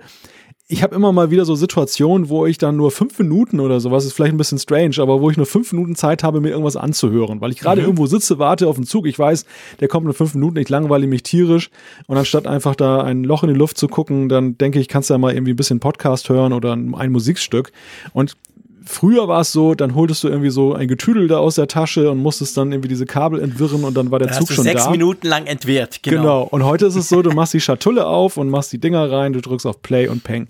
Und das ja. ist, finde ich, nach wie vor so dieses Schöne an den Dingern. Ja, die Dinger sind Hammer. Da, Punkt. Da gibt's absolut nichts dran zu rütteln. Die sind ganz klasse. Wenn ihr, wenn ihr noch keine habt, dann finde ich, holt euch welche. Wenn es euch den Preis wert ist, das, das sind wirklich ganz, ganz tolle Kopfhörer und die wurden jetzt noch besser. So. Apropos, ich glaube, wir schließen das Kapitel, wenn du einverstanden bist, ja. und kommen zu einem Punkt, der schlechter wurde. Das passt ja ganz gut. Ich sag, die AirPods wurden besser. Netflix wird schlechter, zumindest für Apple-Nutzer, oder?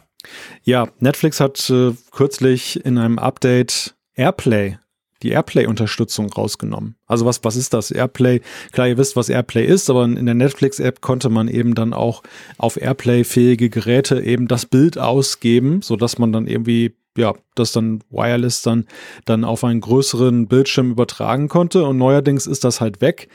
Der ein oder andere erinnert sich, dass das gab es in umgekehrter Reihenfolge bei Mediatheken-Apps lange, dass die kein Airplay unterstützten und man konnte es nur auf dem Tablet dann angucken oder auf dem iPhone und alle waren glücklich, als dann Airplay dazukam. Bei Netflix läuft es umgekehrt und sie sagen zur Begründung, das habe angeblich mit Airplay 2 zu tun, weil da könnten sie dann qualitätsbewusst wie sie sind, dann ja nicht mehr herausfinden, was für ein Device da angesteuert wird, weil Apple habe das geändert und dann wäre, würde dieser eigene Qualitätsstandard an die Videowiedergabe nicht erfüllt, den Netflix an sich stellt.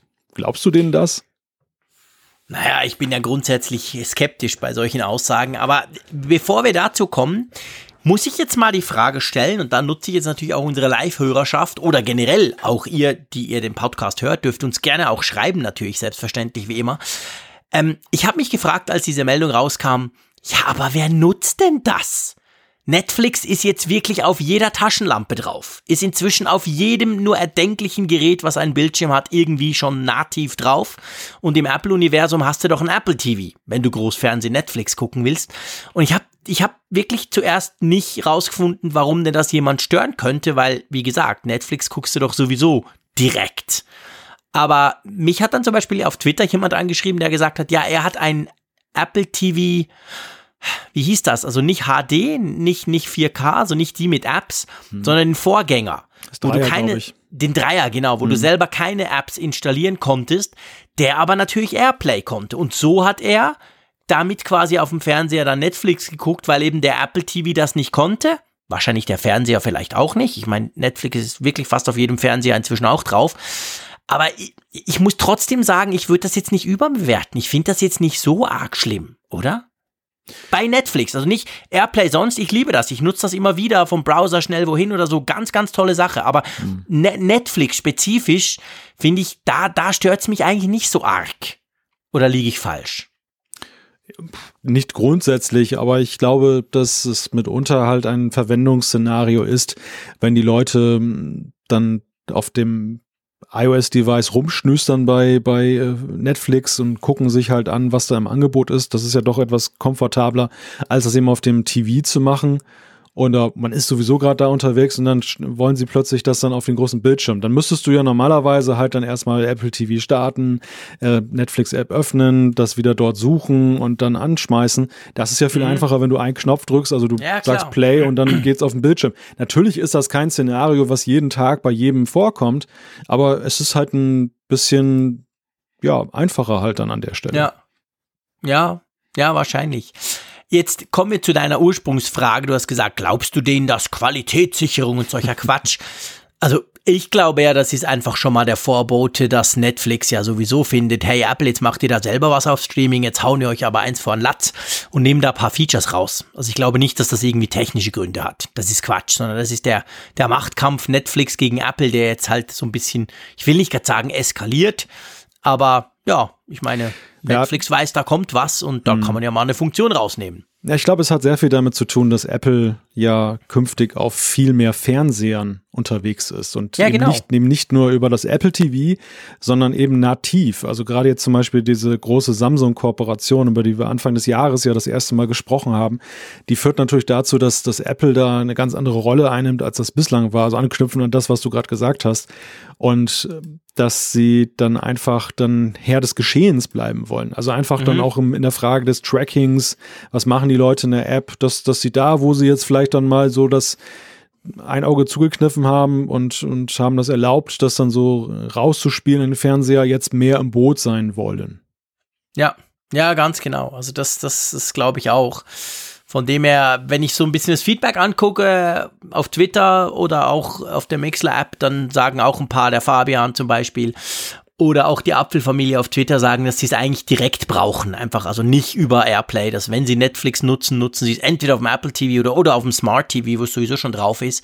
Also ich glaube, das ist jetzt nicht die ganz groß schlimme Meldung, aber es ist natürlich schade, weil Airplay per se eigentlich eine coole Sache ist. Und ich sag mal, je weniger das unterstützt wird, desto ja, weniger cool ist die Funktion. Und die Funktion selber finden wir eigentlich grundsätzlich toll, oder? Ja, richtig. Also das, ich glaube auch, es ist kein Weltuntergang. Die, die, die Berichterstattung darüber las sich ja teilweise so, oh Gott, ja, oh Gott, genau. was hat Netflix da schon wieder gemacht? Netflix geht nicht mehr auf dem iPhone oder irgendwas. Ja, ja, richtig. Und ich, ich, ich, war auch erst schockiert und dachte, oh Gott, was ist jetzt los? Kann ich das nicht mehr auf dem Fernseher gucken? Aber ähm, nein, so ist es eben nicht. Man kann alles weiterhin nutzen und ja, das, es ist halt so eine, so eine Komfortgeschichte je nachdem, ob man es verwendet hat oder nicht. Und es ist, ja, du hast schon recht, es ist auch eine Frage eben der Symbolik, wie, welchen Verbreitungsgrad Airplay hat. Und das ist dann unter dem Gesichtspunkt ein bisschen schade. Ja, ganz genau. Gut.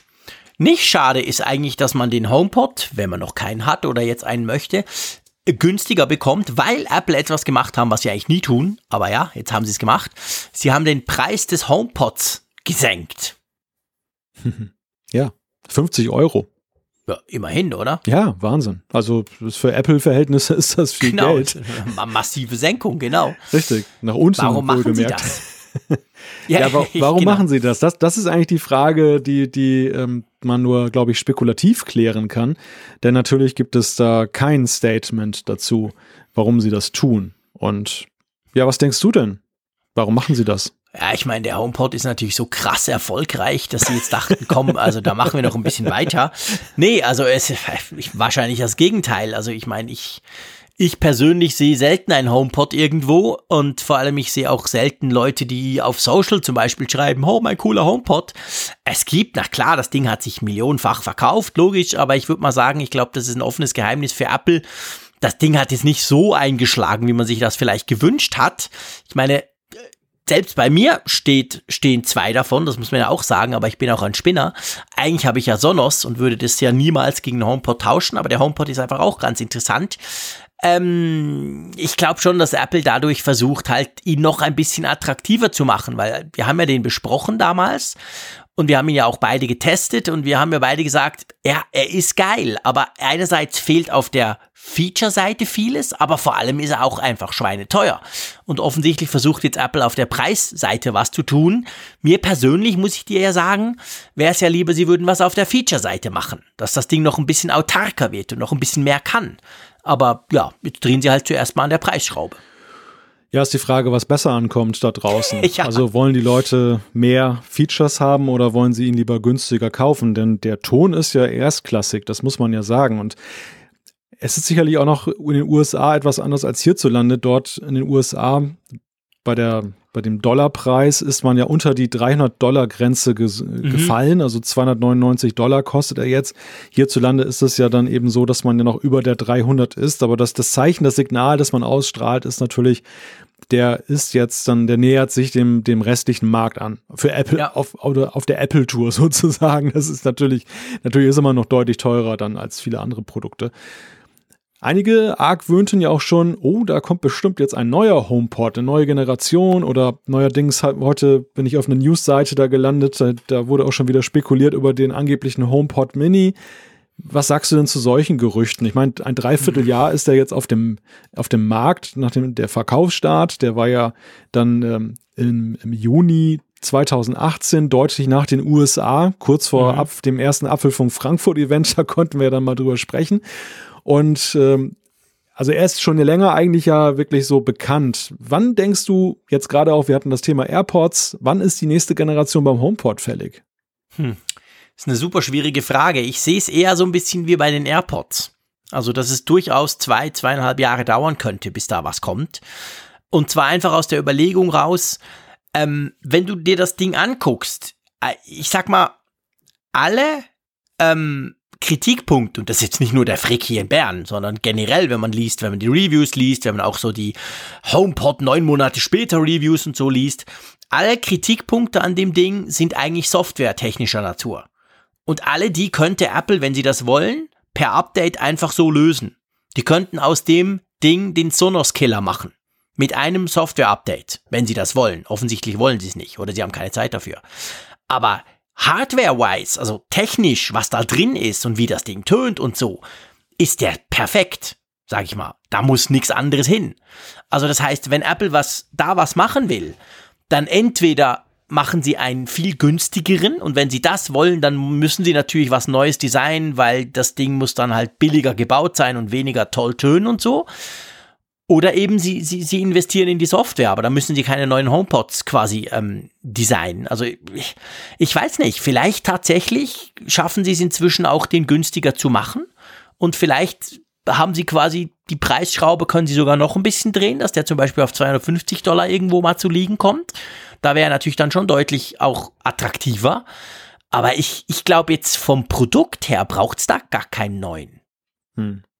Ja, einer meiner strategisch ersten, gesehen, weißt du? Ja, ja, einer meiner ersten Gedanken war, ob da ein Zusammenhang besteht mit der Services-Offensive, dass sie tatsächlich ja. mehr auf Reichweite jetzt spekulieren Vielleicht. und vor dem Hintergrund, weil sie das Thema Hardware etwas zurückschrauben und Du hast ja ganz am Anfang gesagt ähm, oder ein bisschen ironisch angemerkt, dass ja der HomePod jetzt ja auch nicht so gefühlt der allergrößte Verkaufserfolg war. Also er verkauft sich ja durchaus, das ist ja, selbst du hast ja zwei zu Hause stehen, mhm. aber ähm, ja, er ist auch nicht das Best-Selling-Device von Apple, das, das kann man, glaube ich, auch jetzt schadlos sagen.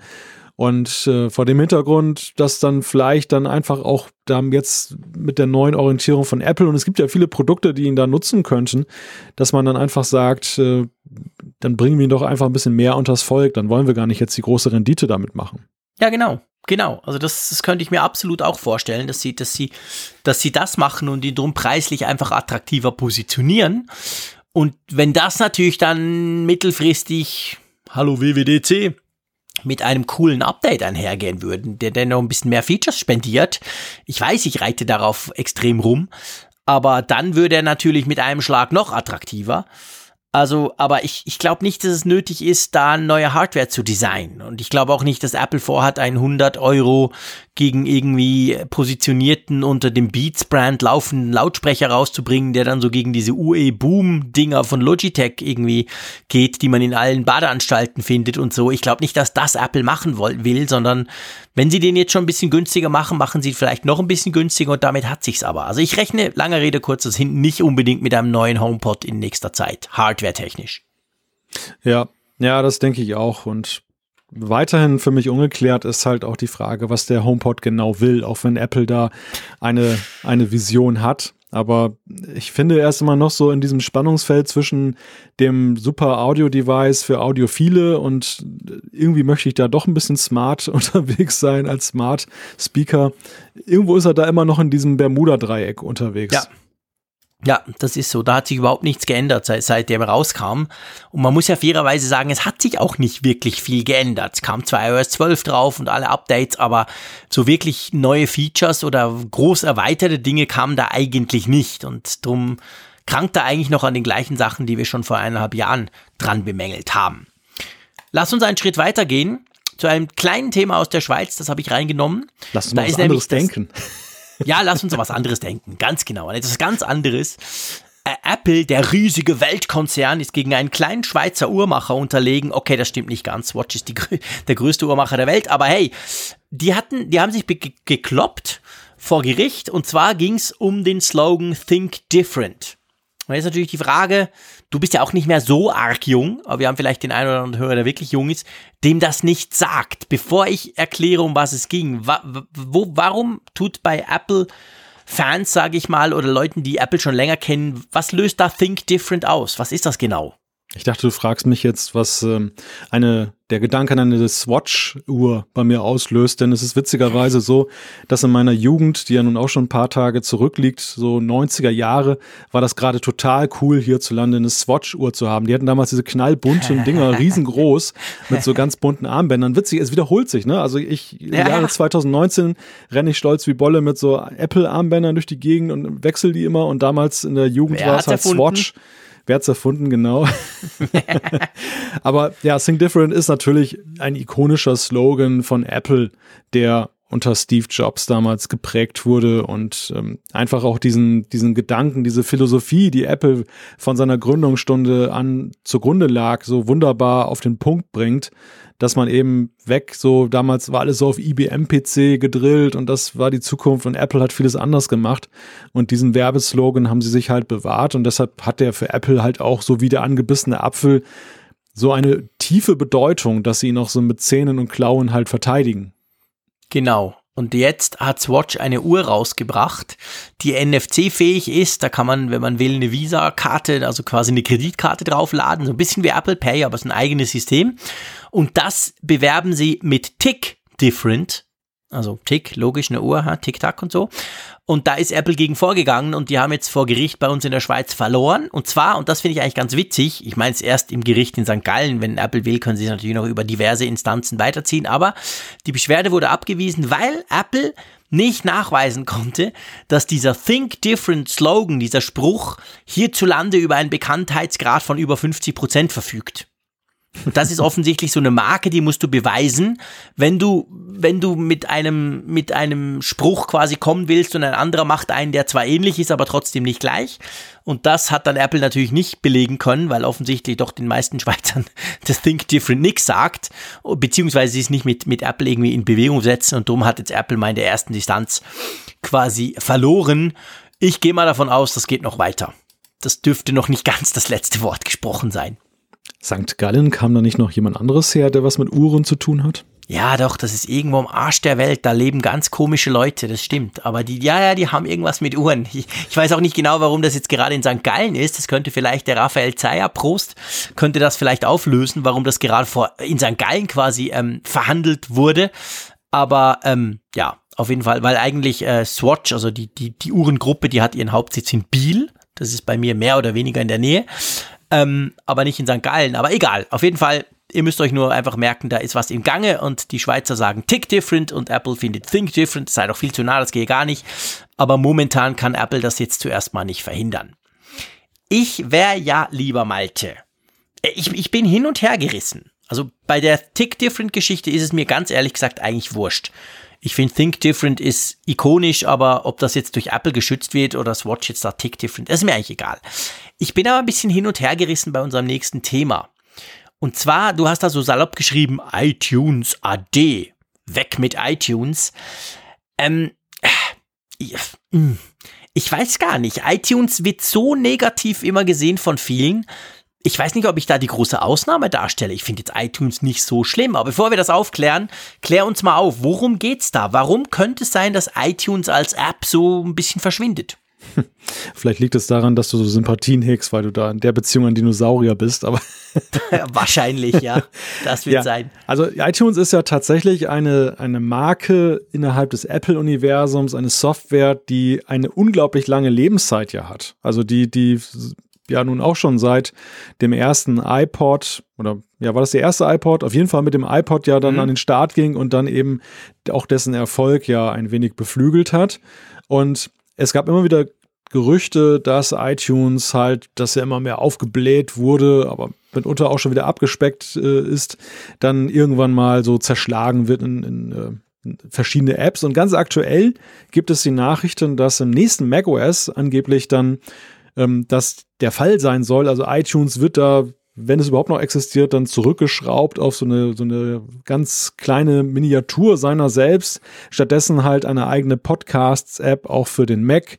Dann eine TV-App, das hat ja Apple sogar schon durchscheinen lassen mit ihrem TV Plus-Angebot, dass da etwas in der Pipeline ist. Und ähm, ja, Apple Music soll dann auch dann separiert werden. Also es bleibt ja eigentlich nichts mehr für iTunes. Früher war es ja auch mal so der, der digitale Hub, wo man dann ja auch dann seine iOS-Geräte eben synchronisiert mhm. hat. Das machen auch mal weniger Leute, weil Apple das ja sehr forciert, dass die iCloud anstelle dessen verwendet wird. Also iTunes AD, was, was denkst du? Ist das diesmal stichhaltiger oder ist das wieder dieser typische Bass, den wir jedes Frühjahr hören, dass gesagt wird, das war's mit iTunes und dann bleibt es doch am Ende erhalten? Ja, das ist natürlich etwas, was schon jahrelang ein bisschen rumgeistert, oftmals beflügelt durch den Frust, den viele Leute mit iTunes haben. Ähm,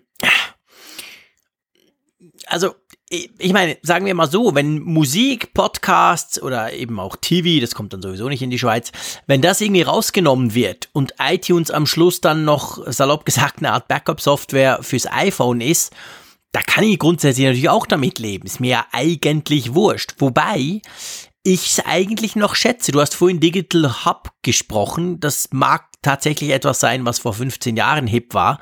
Aber ich finde die Idee eigentlich immer noch gut. Ich habe in iTunes auf dem Mac habe ich Apple Music drin, wenn ich Musik hören will an meinem Mac zum Beispiel. Und natürlich alle die iTunes Movie Geschichten habe ich drin. Und ähm, von dem her gesehen, da habe ich einfach so mein Zeug. Und ich gebe zu, ich habe auch schon lange kein iPhone mehr angehängt, aber ich begegne, und ich finde, das sollte man nicht unter den Tisch wischen, ich begegne schon vielen Leuten immer wieder, gerade letzten wieder im Büro, die halt eben kein iCloud haben, beziehungsweise nur diese läppischen, peinlichen 5 Gigabyte, die Apple da gnädigerweise gratis rausgerückt. Und da kannst du dann halt kein Update mitmachen, beziehungsweise kein Backup rein. Und dann bist du einfach saumäßig froh, wenn du eine App hast, wo du einfach schnell ein Backup machst, dann hängst du das Kabel an mit dem neuen iPhone und zack, ist wieder drauf. Also so so schlecht ist diese Funktion nicht, auch wenn sie uns so ein bisschen altmodisch vorkommen mag. Aber ja, also ich meine, letztendlich ist mir eigentlich egal, wenn die Apps genau, wenn, wenn die Apps das können, was sie sollen, dann soll es mir recht sein. Ich finde gerade Podcast natürlich ist ja etwas, was bei iTunes völlig untergeht. Da musst du ja ziemlich suchen, bis du es überhaupt findest. Das hm. wäre schon cool, wenn es eine eigene App kriegen würde auf dem Mac. Da bin ich absolut dafür. Ich Wie siehst du das? Ich amüsiere mich immer über diesen Begriff iTunes, weil er so wirklich ja so aus dem tiefsten Herzen des iPod-Zeitalters stammt ja, und ja eben beschreibt, dass man da eine Software hat, mit der man irgendwas Musikalisches macht. Also irgendwie mhm. ein, ein Musikdevice befüllt, damals ja auch originär dann mit musikalischen Sachen oder artverwandten Audiosachen. Und über die Zeit hat sich das ja wirklich dann in Spitzenzeiten zu etwas ganz anderem entwickelt. Also wer hätte vermutet, dass hinter dem Namen iTunes eine Art Gerätesteuerung für, für Smart Devices, für iPad und iPhone steckt. Das haben wir alle so geschluckt, aber irgendwie war es immer ein, ein absoluter Widerspruch. Und das zweite Problem war ja mal die Handelbarkeit. Also ich sehe es bis heute, ich gucke ja immer mal wieder in iTunes rein, um zu schauen, was so in der Podcast-Rubrik so los ist. Und es ist ja so verschachtelt und verwurstelt, da mhm. dann da durchzugehen. Die Menü Menüführung ist zwar immer wieder optimiert worden, aber bis heute eigentlich nicht wirklich ähm, einleuchtend für Newbies. Also man, man kennt seine ja. Wege, man ist sich das gewöhnt, ne? Aber mhm. wer, wer so ganz neu und unbefangen da herangeht, der, der hat, glaube ich, ein hohes Risiko, ja. sich da erstmal zu verfangen in der ganzen Sache. Und auch gar nicht mehr zu wissen, wo bin ich eigentlich hergekommen und wie komme ich dorthin zurück. Ja, es definitiv. Es also ist echt intuitiv ein, ein, ist anders. Es ist eher ein digitales Labyrinth, möchte ich sagen. Und ja. das, das so aufzuschlagen, in einzelne Apps zu verpacken. Ja, also für mich stellt sich ja die Zukunftsfrage, wie stehe ich denn dieser, dieser, diesem Vorhaben gegenüber? Und da denke ich auf der einen Seite so, ja, transparenter, gerade so Podcasts, die, die, wenn die da so mehr zur Geltung kommen. Auf der anderen Seite befürchte ich halt dann auch, dass das dann ein höheres Risiko hat, unterzugehen. Denn du hast ja jetzt schon so viele Icons, dann auch so System-Apps. Und ähm, meine, meine Sorge ist halt dann, dass gerade so Nischensachen dann eher noch weiter in den Hintergrund rücken und gar nicht mehr auffallen. Die Podcasts sind ja zumindest durch iTunes immer noch auch den Leuten, die eher dann ja, Musik erstmal suchen, dann noch untergekommen, dass sie eine Auswahlliste sah, sahen, hm, da ist irgendwas mit P, Podcast, was ist das denn? Und haben da vielleicht mal reingeguckt. Und ja, aber meinst du, meinst du, irgendjemand hört noch auf Mac mit iTunes Podcasts? Äh, ich frage das wirklich, also ja. ich, ich höre Podcasts grundsätzlich auf dem iPhone und grundsätzlich, wenn ich unterwegs bin und da natürlich mit, entweder mit der Podcast-App von Apple oder mit anderen. Aber also Podcast auf iTunes habe ich schon ewig lang, weil ich es nämlich auch in iTunes nicht finde. Ich glaube, ich würde eher ein Icon auf meinem Desktop finden, das Podcast heißt, als innerhalb von iTunes die, die, die, die Podcast-Funktion, die ist ja da auch recht gut versteckt. Ja, also ich weiß auch nicht, wer, wer sich komplette Folgen mit iTunes anhört, aber unter dem Gesichtspunkt des Kataloges, finde ich, ist iTunes ja. immer noch so eine erste Adresse. Denn ja, es ist halt, so, ja, es stimmt. Du da hast halt mehr Bildschirm. Das ist halt ja, einfach. Genau, genau so einfach ist es eigentlich. ja, das, das, das ist der einfache Grund. Es ist, finde ich, übersichtlicher, als auf den iOS-Devices dann eben da rumzuschnüstern, um mal ja. neue Podcasts zu finden. Und das ist eigentlich der Grund, der dafür spricht. Ja, ja es wird aber gerade darauf hingewiesen mit iTunes, dass iTunes auch weiterhin die einzige Möglichkeit ist, ein iPhone samt Kennwörtern aller Accounts ja. zu sichern und wiederherzustellen, wenn man das Backup verschlüsselt. Das ist ein, ein triftiges Argument. Genau, das ist ein ganz ein wichtiger Punkt. Also das hat uns der Nightshift äh, gemeldet. Ähm, das ist genau das. Also iCloud ist toll. Ich mache da auch immer meine Backups rein und ich hol's dann zurück quasi, setze es neu auf und zack aus dem Backup und so. Aber da musst du diese ganzen Passwörter wieder eingeben, bei überall. Das ist total nervig. Und wenn du das eben mit iTunes machst, in Anführungszeichen wie früher, dann hast du das wirklich alles zurück. Es dauert zwar, glaube ich, gefühlt bei mir jedenfalls mit meinen irgendwie 120, 30, 40 Gigas, die ich da normalerweise transferiere, dauert es länger, viel länger mit Kabel als über, als über die Cloud. Aber eben, dann ist alles wieder drauf, inklusive Passwörter. Und da müsste Apple, also wenn sie jetzt iTunes quasi einstampfen und aufsplitten, da müsste es halt irgendeine, keine Ahnung, eine iOS Backup App oder irgend sowas müsste es geben, weil diese Funktion finde ich, die dürfen sie nicht weglassen, weil die ist zumindest für die ein bisschen versiert drin, ist die schon saumäßig praktisch. Ja, ja, ja, richtig. Also man darf gespannt sein, wie diese Zukunft ohne iTunes, wenn sie denn kommt, im Herbst aussehen könnte. Ja, definitiv. Da bin ich auch gespannt. Mal gucken. Vielleicht sehen wir das ja schon an der WWDC, werden sie vielleicht diese Apps schon vorstellen. Wer weiß.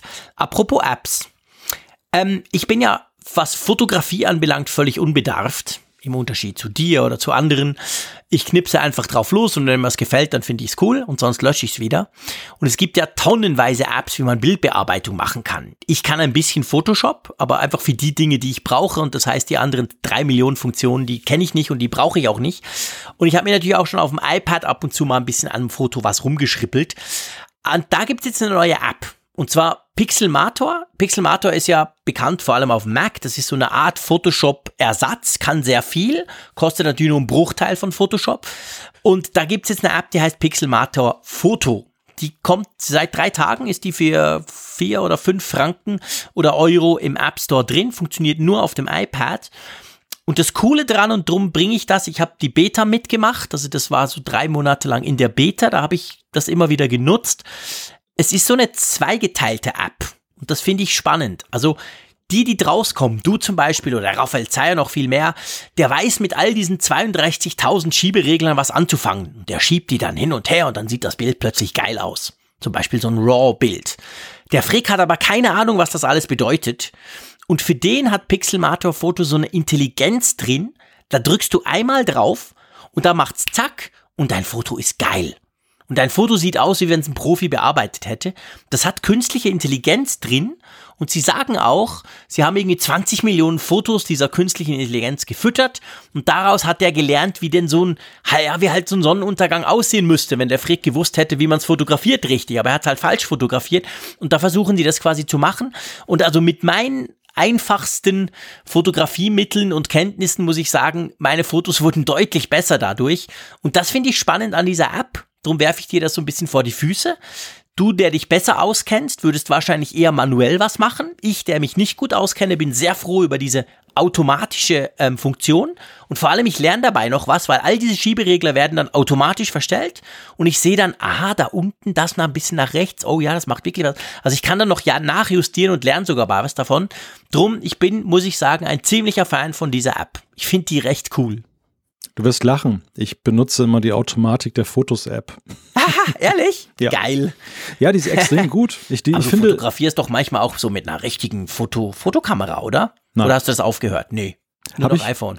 habe ich tatsächlich komplett aufgehört. Also ich habe Okay. hier noch irgendwo eine Spiegelreflex rumfliegen, Mhm. aber ich habe mich dann mehr oder weniger aus Bequemlichkeit halt immer mehr davon distanziert. Aber Mhm. Flexibilität. Ich meine, im Job ist es einfach toll. Du hast die Kamera immer dabei mit dem Smartphone. Und das andere war halt immer so ein gezielt drauf lossteuern. Und das, das macht halt den, den Reiz aus. Und was die Nachbearbeitung angeht, also einerseits ist festzustellen, dass die Bilder des iPhones ja generell immer besser geworden sind über die Jahre. Oh ja. Und zum anderen muss man aber eben auch sagen, dass diese Fotos-App mit diesem Zauberstab da oben manchmal schon Wunder vollbringt. Wenn du echt das Gefühl hast, ein bisschen dunkel geraten, einmal draufgeklickt und schon ist es besser. Du hast mir gleichwohl Geschmack gemacht darauf, das mal auszuprobieren, denn wenn da einer, ein mit 40 Millionen Bildern über KI gefütterter virtueller Profi da sitzt, der meine Bilder aufhübschen kann, Mhm. dann, dann weckt das zwangsläufig meine Neugierde. Und, Ja, ähm, und es ist auch nicht so teuer, weißt Ja, du? Also ich habe hab, hab. Reviews gelesen bei amerikanischen Blogs, die gesagt haben, hey, das könnte auch 50 Dollar kosten. Das wäre es wert. Aber das Ding kostet eben 5 Dollar. Ja. Das ist wirklich erstaunlich. Und er, das Schöne ist, er macht eben nicht einfach die Automatik drauf und du denkst, wow, cool, sondern er verstellt dir quasi all diese Dinger. Du siehst die aber noch und wenn du willst, dann siehst du halt, aha, der hat jetzt vor allem im Bereich Licht und im Bereich Kontrast was gemacht und so. Also man kann, wenn man will, da, dabei sogar noch ein bisschen was lernen. Also lege ich euch wirklich, aber wenn ihr wollt, probiert das mal aus. Ist klasse, funktioniert natürlich nur auf dem iPad, aber ich muss sagen, ich finde das iPad für Fotobearbeitung sowieso cool, auch ohne Stift. Mit Stift wäre es wahrscheinlich Level 2 oder so, aber das ist nichts für mich. Also coole Sache, kann man durchaus, glaube ich, mal austesten. Aber Automatik ist ja auch immer so eine Glaubensfrage. Also ich weiß nicht, wie, Ja, dir, wie dir das geht. Ich, ich auf die Gefahren, dass ich mich jetzt unbeliebt mache, aber ich, ich, ich erlebe immer wieder Menschen, die der Ansicht sind, sie sind besser als die Automatik unterwegs, so mit Kameras. Und wenn du dann die Ergebnisse siehst, dann denke ich immer irgendwie, nee, dann bin ich doch irgendwie lieber doof und benutze die Automatik. Es geht Als- mir ganz genau gleich. also es gibt, es gibt wirklich, es gibt wirklich einen Kreis von Menschen, die gehen mit einer Spiegelreflex los, stellen alles manuell ein und du, du bist einfach nur fasziniert, was sie daraus zaubern. Und Ja. da, du weißt ganz genau, dass keine Automatik der Welt würde das hinkriegen, was die damit machen. Aber das sind wirklich so gefühlt die allerwenigsten. Die, die Merzer rennt durch die Gegend, macht die Bilder damit nur künstlich schlecht, ist, äh, ist stolz wie Bolle und meint dann wunder was, was sie für ähm, Künstler sind. Und du denkst dann halt, ach nee, ja, Automat Automatik und Bokeh-Effekt ist, ist doch auch prima. Genau, ich bin da völlig äh, schmerzbefreit. Ich brauche immer die Automatik, weil ich es anders gar nicht hinkriege. Und ich muss auch sagen, es interessiert mich auch zu wenig. Gerade weil die Automatik so gut ist inzwischen, dass ich sagen muss, es reicht mir vollkommen aus. Ähm, und ja, es ist tatsächlich so, also die, die wissen, was sie tun, ist das ja absolut toll. Und das ist eigentlich auch das Spannende an dieser Fotos-App. Man kann ja auch. Es ist nicht einfach so, dass du den großen Automatikknopf hast und damit hat sich, sondern die haben sich Mühe gemacht. Das Ding ist alles da. Also wer will, kann daran rumschrauben und machen und tun. Aber man muss halt nicht und vor allem man sollte nicht, wenn man es nicht kann. Und von dem her gesehen ist das ganz interessant. Aber ich bin automatisch bei dir. Also ich bin, was das anbelangt, absolut auch bei dir. Ich finde auch, man sollte das nicht verteufeln und man sollte sich vor allem nicht anmaßen, grundsätzlich davon auszugehen, ich bin doch viel besser als die blöde Automatik, weil das meistens gar nicht stimmt und in Zukunft wahrscheinlich noch viel weniger, weil die KI immer schlauer wird. Also von dem her gesehen, ja, könnt ihr mal ausprobieren, finde ich, ist sozusagen ein bisschen unser App-Tipp der Woche, wenn ich das mal so sagen mag. Pixelmator Foto, wir verlinken das Ganze. Der Kai, der Kai wird immer schlauer, habe ich gerade Der Kai wird immer, genau, der Kai wird immer schlauer. Sehr schön, genau. Ja, das ähm, ist definitiv so und das wird, ja, das wird auch, wird auch nicht besser, oder? Beziehungsweise eben, er wird eben immer schlauer. Mal gucken, wo das hinführt. Wir bleiben dran sozusagen. Ja, ähm, du, jetzt kommen wir eigentlich zur Umfrage der Woche, aber vorher machen wir ein kleines Experiment. Einverstanden? Ja, was sollte ich dagegen haben? Ja, äh, du kannst sagen, nee, machen wir nicht, komm. Ähm, aber stimmt, ja, wir haben das ja schon vorbesprochen. Nämlich, im Moment hören uns noch rund 120 Leute zu. Finde ich super erstaunlich. Sind immerhin schon 20 nach 11 am späten Mittwochabend. Ganz, ganz klasse. Und wir wollen jetzt, dass ihr uns, also wenn ihr habt, dürft ihr uns jetzt Fragen schicken. Mit Hashtag Apfelfunk Live, weil wir haben ja nachher, nach der Umfrage der Woche, haben wir unsere Zuschriften unserer Hörer. Wir nehmen da selbstverständlich Zuschriften unserer Hörer rein, aber wir haben uns gedacht, warum nicht auch einfach mal Live-Fragen beantworten? Vielleicht können wir sie einfach beantworten, ohne Vorbereitung, ohne nichts, zack. Wenn ihr wollt, haut die doch rein. Während wir hier die Umfrage der Woche machen, könnt ihr euch was überlegen, was ihr uns fragen wollt. Dann beantworten wir das quasi, wenn wir dann zur Zuschriftenrubrik kommen. Okay, also legt los. Am besten auf Twitter mit Hashtag Apfelfunk live und dann bequasseln wir das hier. Aber zuerst kommen wir zur Umfrage der Woche, die mich komplett ratlos lässt. Muss ich dir wirklich sagen. Ja, und, und es ist wirklich faszinierend ja auch über die Woche entwickelt, das mal zu betrachten. Also das, das Ergebnis, das wir heute vorfinden mit 2000 88 äh, Teilnehmern. Das hat sich schon relativ schnell herauskristallisiert. Ja, ich glaube, krass, binnen der ersten Stunden. Und ja. ich dachte, ich dachte im ersten Moment so, okay, das hat jetzt damit zu tun, dass wir so wenig Teilnehmer haben. Das, das, das wären noch mehr und dann entwickelt sich ein ganz anderer Trend. Es blieb, Aber das es blieb. Exakt, genau. Es, es ist wirklich so, also als wenn einer wirklich so sich Mühe gegeben hat, einen Kuchen in drei gleichwertige Stücke aufzuteilen.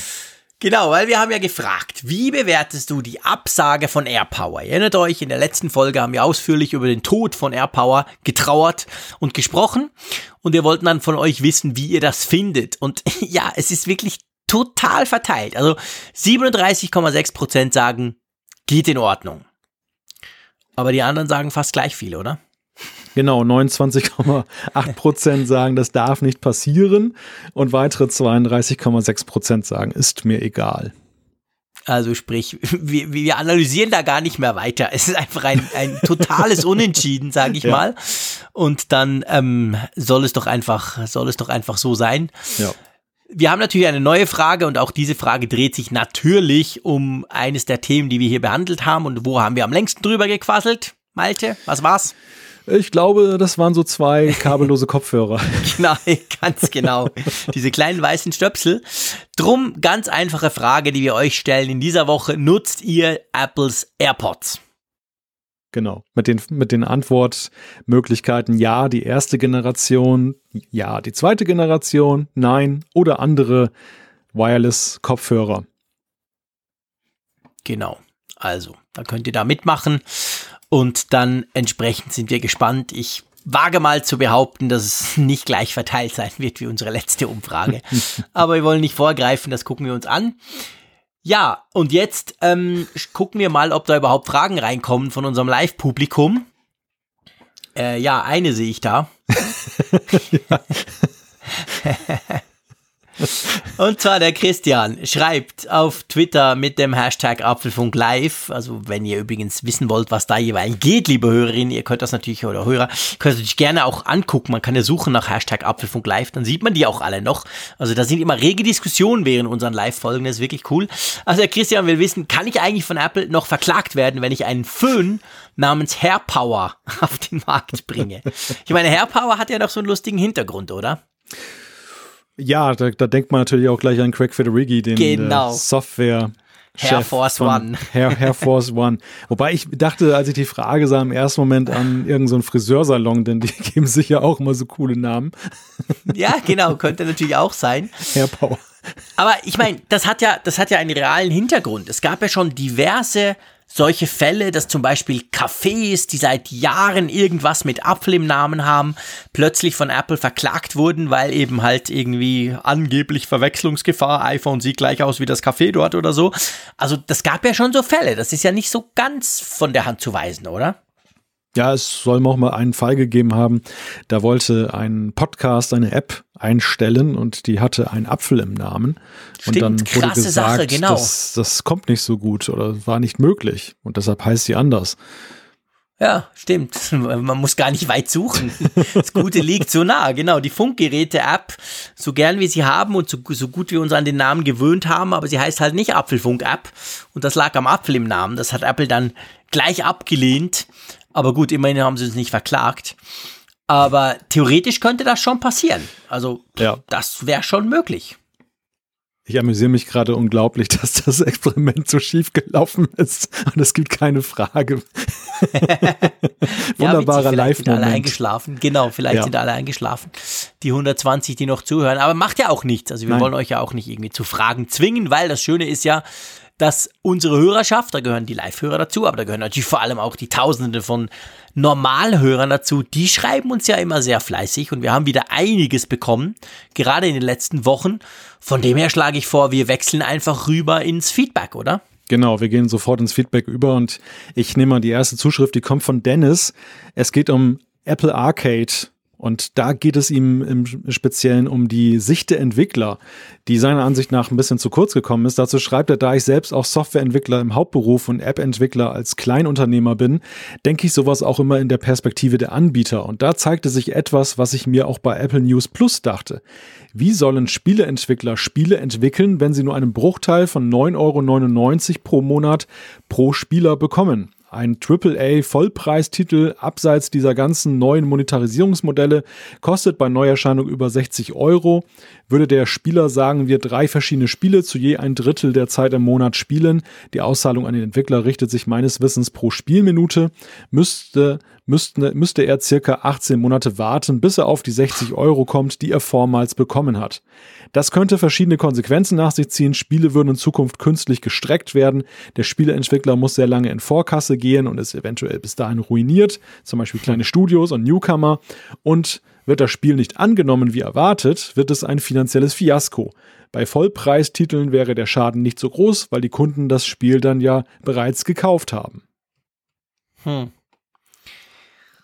Ja, also ich meine, das ist ja generell, das ist ja letztendlich die Frage bei all diesen Flatrate-Modellen. Spotify ist ja da auch ein schönes Beispiel, wo ja die Musikindustrie, beziehungsweise die Musik, die Musiker, nicht die Musikindustrie, aber die, die, Musiker ja sagen, sie kriegen viel zu wenig, das sei krass, das funktioniere doch überhaupt nicht. Und da gibt's ja noch andere Beispiele. Also äh, so gesehen, also in diesem Rechenbeispiel, das der Dennis da macht, das hat schon was, oder? Also das ist schon so, dass du wahrscheinlich, wenn du da bei Apple Arcade mitmachst, nicht unbedingt reich wirst als Spieleentwickler. Ja, ich bin da immer so etwas hin und her gerissen in der Frage, weil ja demgegenüber auch dann eine höhere Bereitschaft steht, mal was auszuprobieren.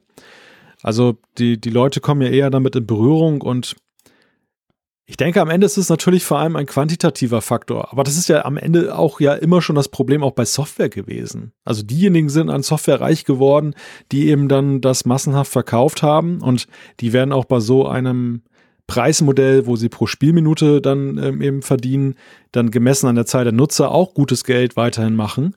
Und diejenigen, die halt dann die Leute nur so ein bisschen ansprechen, also wenige Nutzer begeistern und nicht die das nicht auch extrem viel nutzen, die werden kaum über die Runden kommen. Aber das, das Schicksal hatten ja auch schon App-Entwickler, auch angesichts dieser Neigung dann eben, dass die Leute auch nichts bezahlen wollten, dann eben für Titel, dass dann eben Free-to-Play dann in hohem Kurs war oder dieses, dass ich dann erstmal so spielen kann und dann in der Purchase kann ich das aufrüsten.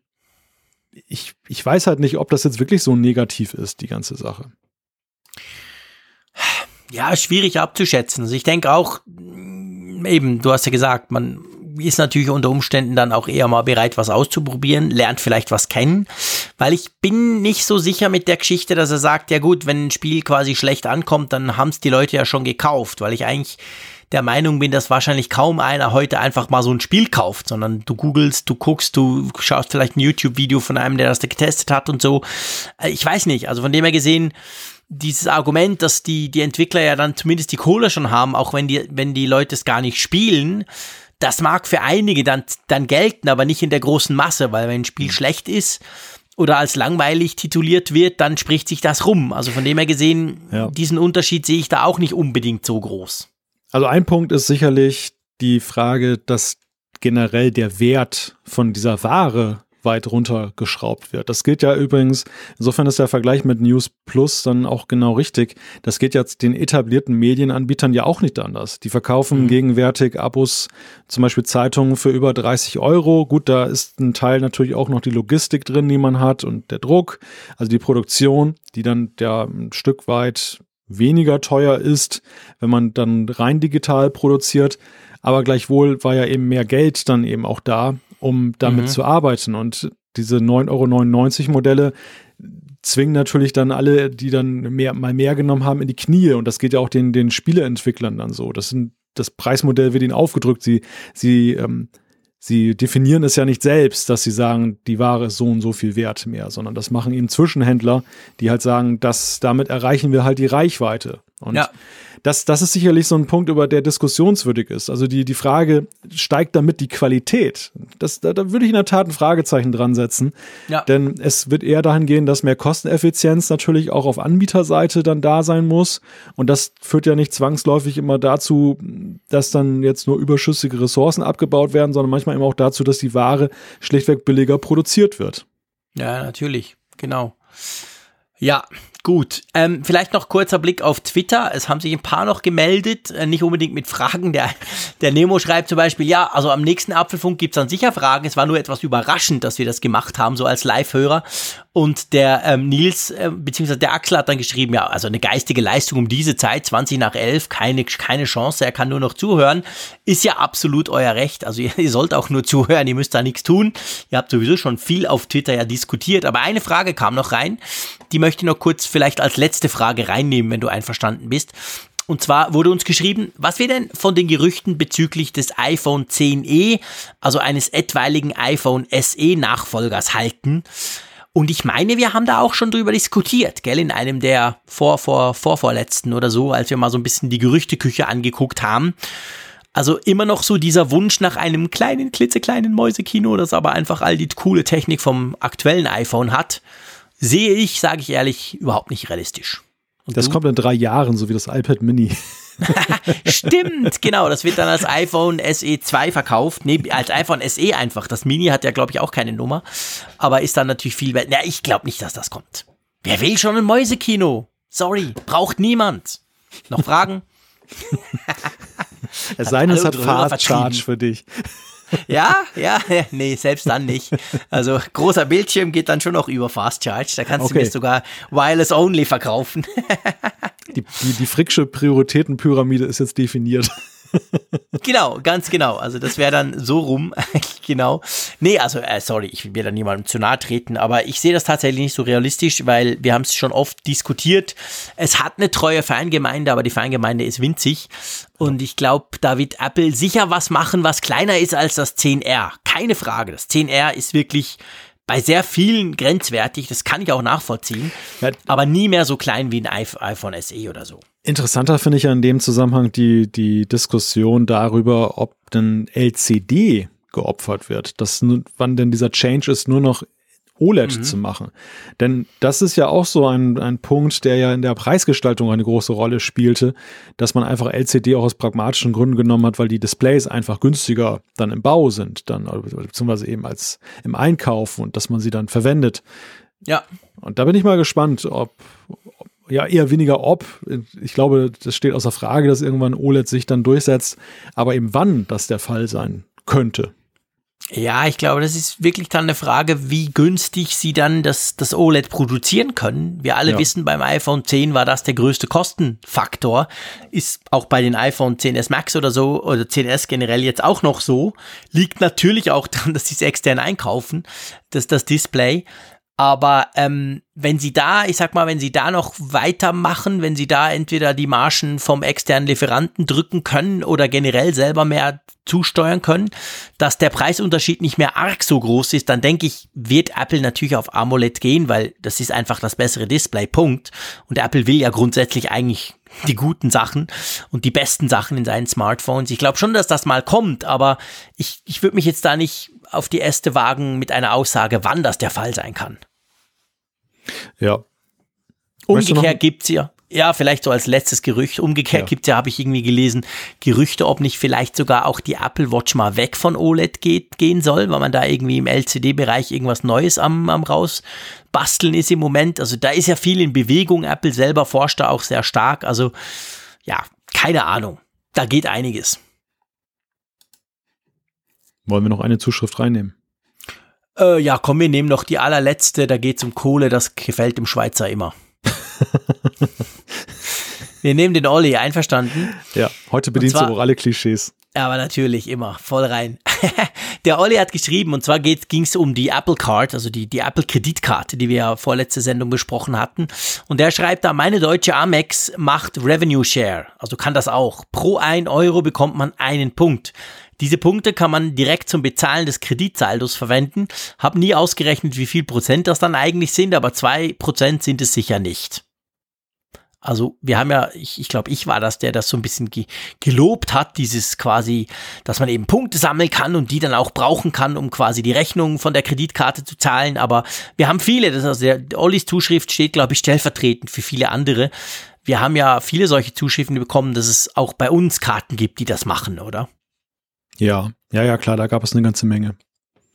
Genau, also von dem her gesehen, ja, so speziell ist das offensichtlich nicht, dieses Feature, da auch wenn Apple es natürlich wieder verkaufte, als hätten sie es erfunden. Ja, mein Lieber, ich würde sagen, wenn ich so auf die Uhr blicke, nicht nur auf die, auf die reale Uhr, sondern auch auf den Zähler, wie lang wir jetzt da schon quasseln, dann können wir, glaube ich, diese Folge langsam zu einem Ende bringen, oder? Ich denke auch, wir haben alles umfassend und umschöpfend heute behandelt. Genau, mehr fällt uns nicht mehr ein und äh, nächste Woche fällt, fällt uns dann wieder Neues ein. Es gibt ja nächste Woche dann selbstverständlich wieder einen neuen Apfelfunk. Da werden wir wieder irgendwelche spannenden Themen haben. Aber für heute soll es das gewesen sein. Ich sage wie immer vielen herzlichen Dank fürs Zuhören. Ich sage auch vielen herzlichen Dank für diese 120, beziehungsweise ich glaube, mittendurch waren es mal 160 oder so, die da live zugehört haben. Das freut uns immer. Das stresst uns auch, weil man immer so links, rechts auf Twitter und auf Mixler und überall noch ein bisschen gucken muss. Aber das fordert uns auch ein bisschen heraus. Das finde ich cool. Aber natürlich, mein Dank geht vor allem hinter die Düne zum Malte. Vielen herzlichen Dank. War wieder ein großes Fest. Ich freue mich schon auf nächste Woche und sage wie immer Tschüss aus Bern. Ja, das gleiche rufe ich auch zum Berg hinauf. Bis dann, tschüss.